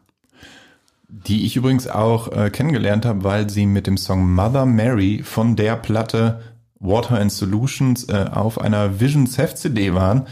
Und ich dachte, was ist das denn? Das ist ja total super. Und dann habe ich die Platte für, ich glaube, 17 Mark 90 oder so zum Discovery-Preis gekauft, was ja einfach günstig war für eine Ja, brandneue Platte damals. ähm, oder CD. Ähm, und das war eine Weile eine, eine Platte, die wahnsinnig wichtig für mich war. Da wusste ich noch nicht mal, dass es, dass es Emo gibt oder dass man das Emo nennen könnte. Ich fand einfach, dass es, keine Ahnung, ist halt so ein bisschen Quicksand, schwingt da schon auch mit. Die Platte ist produziert von Dave Sadi, der ja von Oasis bis Marilyn Manson Mhm. Ja, ja. und Gorillaz alles Mögliche Und äh, Dredge danach gemacht hat, glaube ich, auch, ne? Ich, Dredge weiß ich ehrlich gesagt nicht. Vielleicht nicht, okay. Aber, ähm, aber er hat halt wirklich äh, sehr vieles produziert, arbeitet ja mittlerweile so als auch macht so Soundtrack-Arbeiten und so. Äh, jedenfalls ähm, sehr unterschiedliche Songs auch auf der Platte ähm, und Jonah Matranga, ein, äh, ein äh, fantastischer Sänger, der aber auch halt toll schreien kann und der auch nie wieder so gut war wie auf der Platte. Man muss dazu sagen, ich habe es erst vor einigen Jahren, als tatsächlich Fahr eine Comeback-Platte veröffentlicht haben, dass äh, die Water and Solutions äh, ja schon das vierte Album oder so war. Und ich hatte irgendwann äh, auf der Klassenfahrt nach Amsterdam oder so. Oh, verheerend. Meine ich, ich- oder war, ich, wir waren auf jeden Fall in der Schule, ich glaube mit der Schule in Amsterdam oder so, und da habe ich die äh, Kin, äh, Tin Cans with Strings to You, also das Vorgängeralbum mir von Fahr geholt, war von dem ziemlich enttäuscht, ehrlich gesagt. Aber wie gesagt, ich habe erst kürzlich festgestellt, dass es da, dass es da noch zwei oder drei weitere Alben davor gab. Also sie hatten auf jeden Fall einen langen Anlauf und lang geübt, bis sie dann mit Water and Solutions ihr Meisterwerk veröffentlicht haben. Jonah Matranga wiederum auch wahnsinnig umtriebig, hat dann äh, kurz später noch so ein Akustik-Solo-Projekt gegründet, wo er so einen kleinen R2D2 B- B- Drum Machine Roboter dabei hat und er hat halt Akustikgitarre gespielt. One-Line Drawing heißt das. Hat dann sich irgendwann mit Musikern von Promise Ring, Texas is the Reason, Schlag mich tot zusammengetan und die Band New End Original äh, gegründet. Die 14 to 41. das ist ein alter One-Line-Drawing-Song tatsächlich, den er dann mit New and Original dann für die Platte, Thriller hieß sie, kam auch auf Jade Tree Records, wie vorhin erwähnt, äh, gespielt hat. Und ähm, äh, das war dann auch nur ein einziges Album, was sie da mit veröffentlicht haben. Äh, auch äh, eine sehr gute Platte, die damals Anfang der 2000er perfekt so in dieses äh, immer größer werdende Emo-Ding reinpasste. Und er hatte dann auch ein paar Jahre später nochmal so ein, im Grunde war es ja ein Pop-Projekt, Gratitude gemacht. Ja, Das war so ein bisschen verstörend, wenn man äh, ungefähr das erwartet hat, was er sonst so macht, ne? Ja, ich fand's nicht so gut. Für mich war das, glaube ich, sehr poppig produzierter Alternative Rock. Also ich war zumindest enttäuscht. Also hatte nicht die Qualität von Fa. Ich bin, hab ihn einmal, weil du gerade Amsterdam sagst, ähm, bin damals aus Duisburg, ähm, glaube ich, bis nach, nee, es war nicht Amsterdam, Entschuldigung, das wäre zu weit weg gewesen, bis nach Nimwegen gefahren und äh, habe mir dort ein Konzert von ihm angeschaut. Kleine Nummer natürlich gewesen. Und ähm, da tritt er ja als der freundliche, herzensgute Mann, auf der er wahrscheinlich ja wirklich ist. Also ähm, ganz nette Ansagen immer, hey, wenn jemand mal irgendwie nach, sie kommen aus Sacramento, ich weiß nicht, wo er jetzt eigentlich lebt, äh, wenn jemand in die USA, USA muss und eine Couch braucht, dann sagt Bescheid, ich habe immer Platz und man glaubt ihm das sogar. Geil, den nächsten Trip gleich mal buchen. Also, das ist wahrscheinlich seine Masche, aber auch um weibliche Groupies abzuschleppen. ähm, er hatte auf jeden Fall immer einen Schlag bei Frauen und Ah. ich habe mir auch sagen lassen, dass er diverse Geschlechtskrankheiten mit sich rumschleppt, weil, weil er sehr äh, umtriebig auf Tour ist. Ich will ihm jetzt aber auch nicht äh, zu Unrecht tun. Ich weiß nur, dass, ähm, dass es auch eine Verbindung zu den Deftones gibt, die ja auch aus Sacramento kommen und Fa haben damals eben auch die Deftones supported. Und äh, er hat, was ich noch so sympathisch fand, immer nie einen Festpreis gehabt für seine Platten, weil die auch in so geringer Auflage verkauft werden, da wird er eh nicht reich mit wahrscheinlich. Das hieß dann immer Five-ish. So, also da konntest du ihm irgendwie entweder 5 Euro geben oder 10 Euro oder 3 Euro. Irgendwas dazwischen wahrscheinlich, ne? Ähm, über die nächste Band weiß ich gar nichts. Welcome to my world, Fabian. Hoffentlich weiß ich mehr.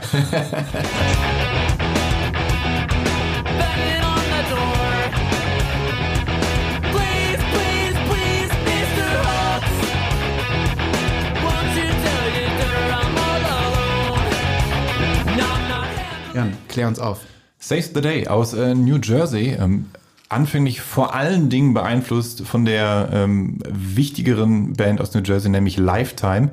Ähm, Lifetime, so ein Bindeglied zwischen ähm, Pop-Punk und Hardcore. und Saves the Day haben das Ganze dann noch weiter verpoppt.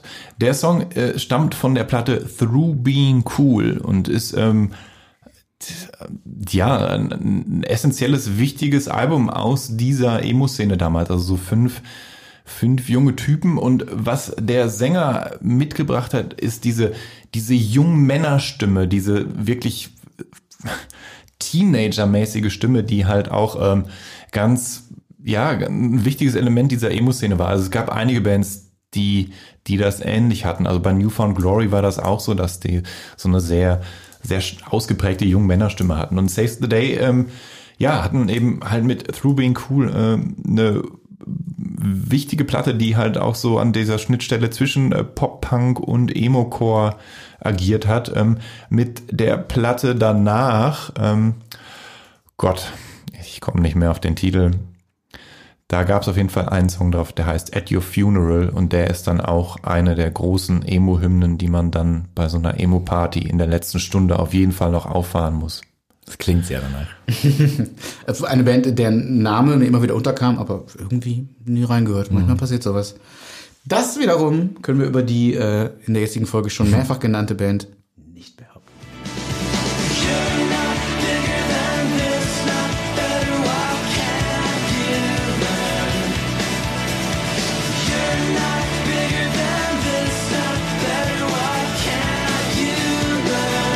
Das kennt Stefan hat er gleich Das kenn ich gerufen. auch. Woher kennst du das?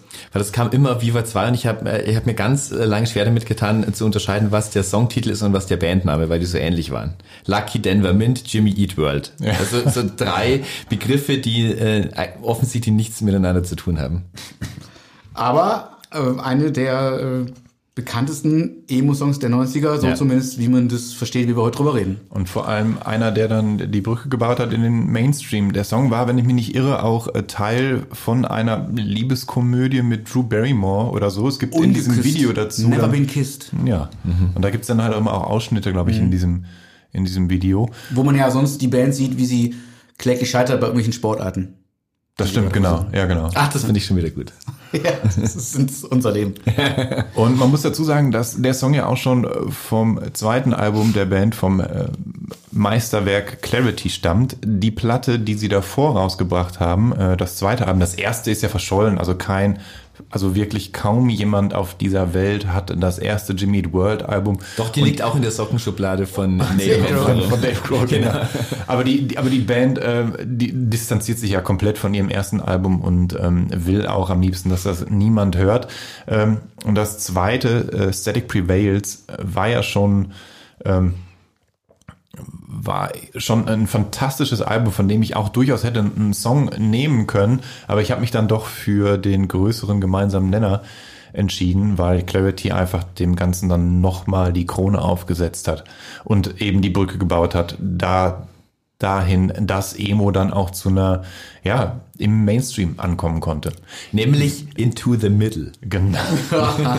Siehst du, da kennst du noch was von, Der ähm, zweite äh, von Jimmy Song, den ich kenne. Von nämlich dem kommerziell dann ja noch viel erfolgreicheren Nachfolger Bleed American, 2001 erschienen. Genau. Später das war da- damals auch so eine Kontroverse wegen 9-11, oder? Wurde dann Ja, umbenannt. Äh, genau. Genau, in, in Self-Titled dann einfach nur noch. Genau, ja, nicht zu verwechseln mit dem ersten Album, was Ja. nicht, ne, und so.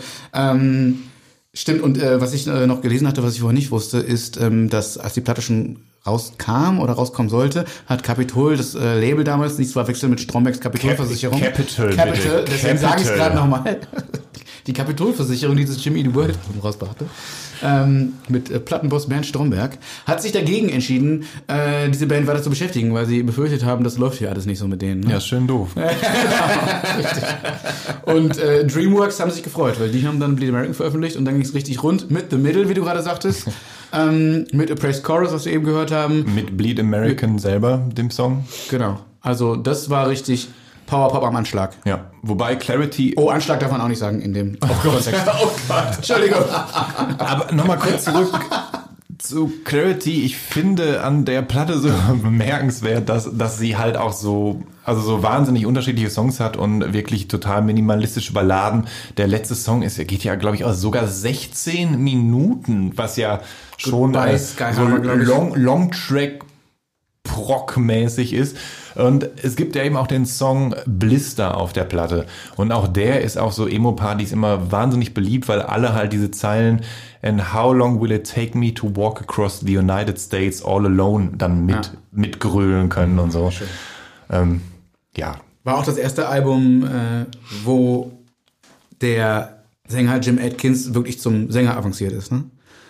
Genau, auf der, genau, auf der Platte davor hat er teilweise noch mit, äh, heißt der, Tom Linden. Tom Linden sich äh, abgewechselt, während Tom aber auch einfach fantastische Songs auf der Static Prevail singt. Und Jimmy World, die große Konstante des Genres, wenn man so will. Die sind immer noch around, die bringen alle paar Jahre Alben raus. Genau. Ne? Kein schlechtes, auch kein mehr so gutes wie damals, muss man dazu sagen. Ja. Aber Aber es, es sind redliche Musikarbeiter. so, und jetzt äh, letzter Song dieser Liste. Und äh, da können wir doch alle ruhigen Gewissen sagen, ähm, doch nochmal was ganz Besonderes. Nicht, dass die anderen nicht besonders gewesen wären.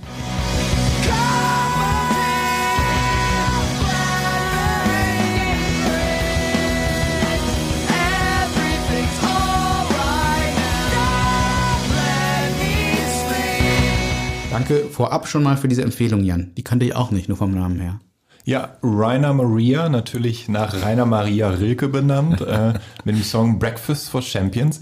Ähm, endlich mal eine Frau hinter Mikro hier. Da will ich in- schon die in- ganze Zeit danach fragen. in, in, die, in dieser Männerdomäne, Ja. was halt äh, ja ein großes Problem der Rockmusik leider ist, dass, eben, dass es halt eben von äh, weißen Männern beherrscht wird und da dieses Emo-Ding ja auch aus dem Hardcore-Umfeld zum großen Teil entstanden ist und Hardcore ja eh immer eine Männerdomäne war, war es natürlich dann wahrscheinlich schwer für die Frauen dann da mit reinzukommen. Also es ist nicht so, als wären Rainer Maria die einzige Band mit Frau in, am, am Mikrofon. Also es gibt ja auch noch The Anniversary und dann später noch äh, Pretty Girls Make Grace und so weiter.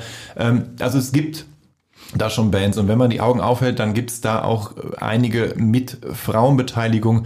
Aber klar, nur zu einem äh, sehr geringen Prozentsatz, was natürlich auch äh, sehr schade ist. Da hatte ich immer einige Freundinnen, die wahnsinnig gut informiert waren, was so Emo und Emo-Konzerte anging, die dann in, in Köln gelebt haben und die sich unglaublich gut auskannten und von denen ich auch viel kennengelernt habe. 15 Songs des Genres Emo. Der 90er, präsentiert von Jan Schwarzkamp und Stefan und mir, so am Rande.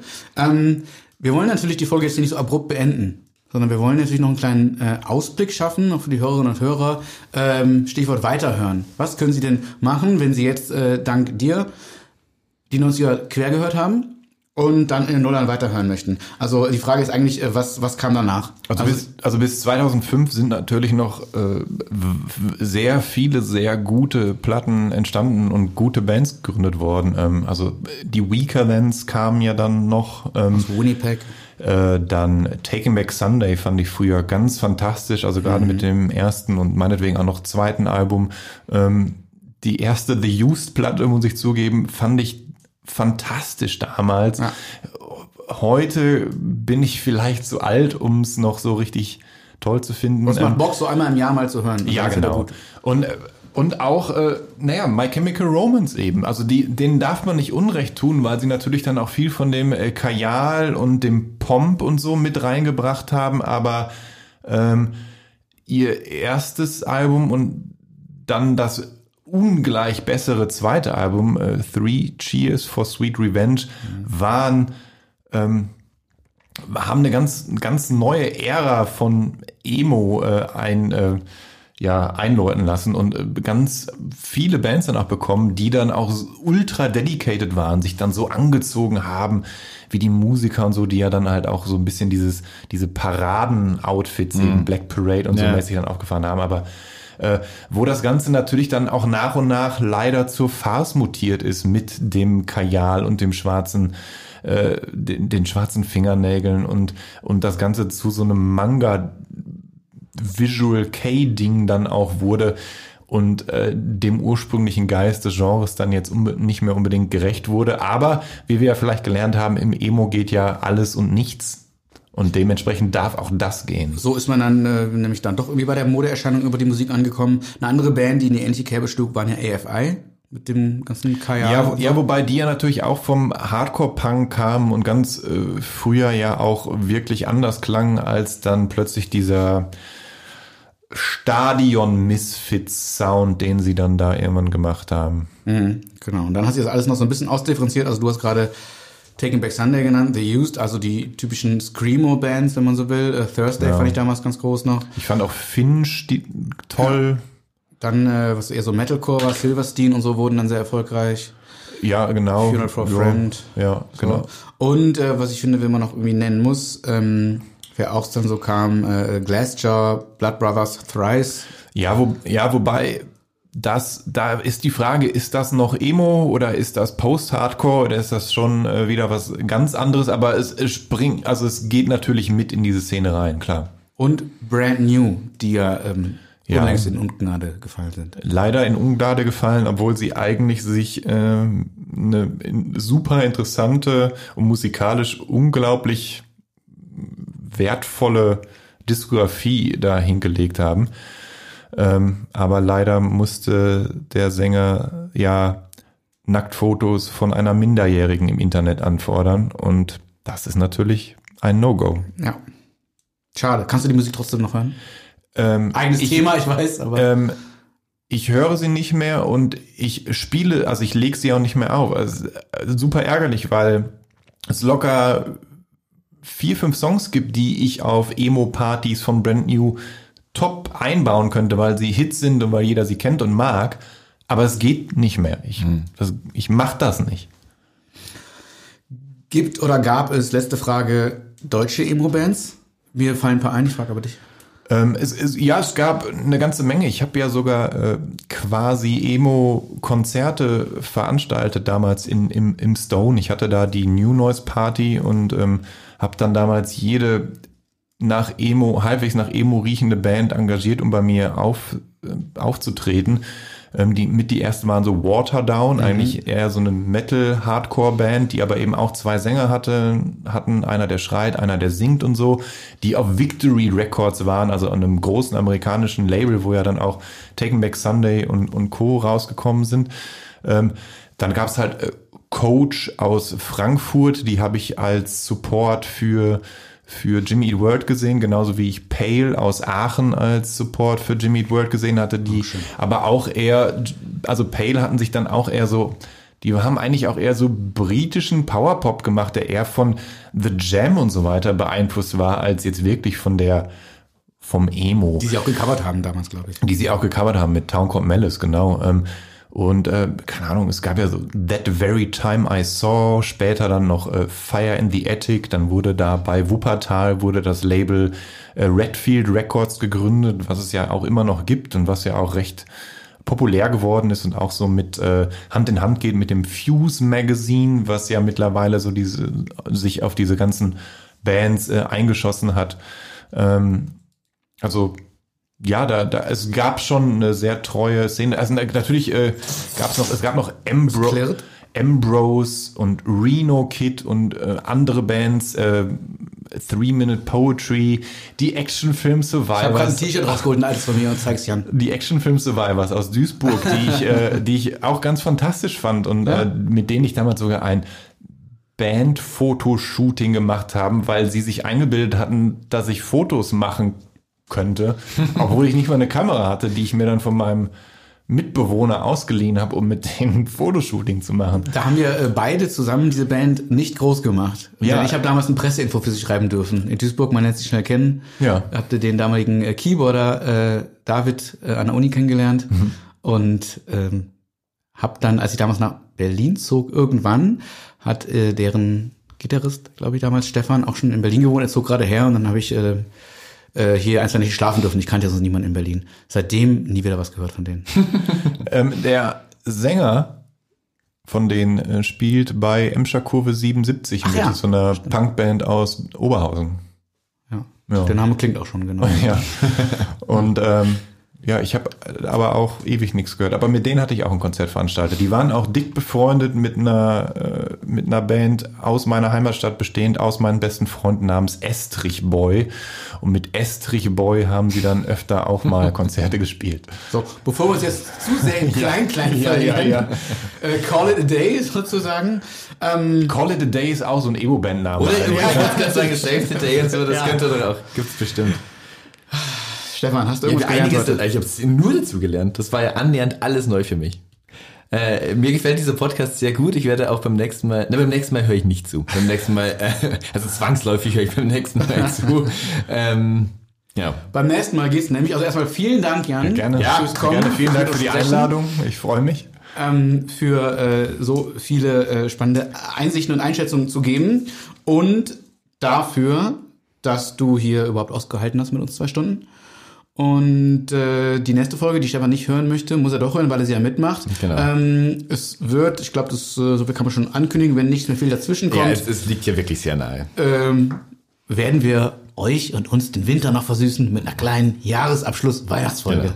Und, um auf eine Anekdote von vorhin anzuspielen, wenn die awesome wird, dann lösen wir uns danach auf. wenn die außen wird. Wir können ja Mariah Carey auch nochmal anfragen, ob sie kommt spontan. So, wenigstens zuschalten. Genau. Äh, abonniert uns überall. Spotify, Deezer, Apple Podcast, äh, Podigy, äh, lest auf musikexpress.de weiter. Surft, äh, nicht surft, sondern äh, liked uns auch ab bei Instagram, äh, Facebook, Twitter, vor allem aber bei Instagram bitte. Bewertet uns bei Apple Podcast, das wäre mir ganz lieb. Und ähm, ja, Schaut auch mal bei visions.de nach. genau. Eben. Ja. Oder kauft doch mal das Visions Magazin. Genau. Genau, aber auch Da liest ihr bitte. alles über Emo und Co. Wenn ihr jetzt aber schon glaubt, alles zu wissen, kauft Musik für die Express. 90er hieß die Visions damals ja. Also bitte, das ist so eigentlich hieß sie, so hieß sie, das stimmt. unser Go-To-Magazin. Jan Schwarzkamp, vielen Dank. Ja, vielen Dank für die Einladung. Tschüss.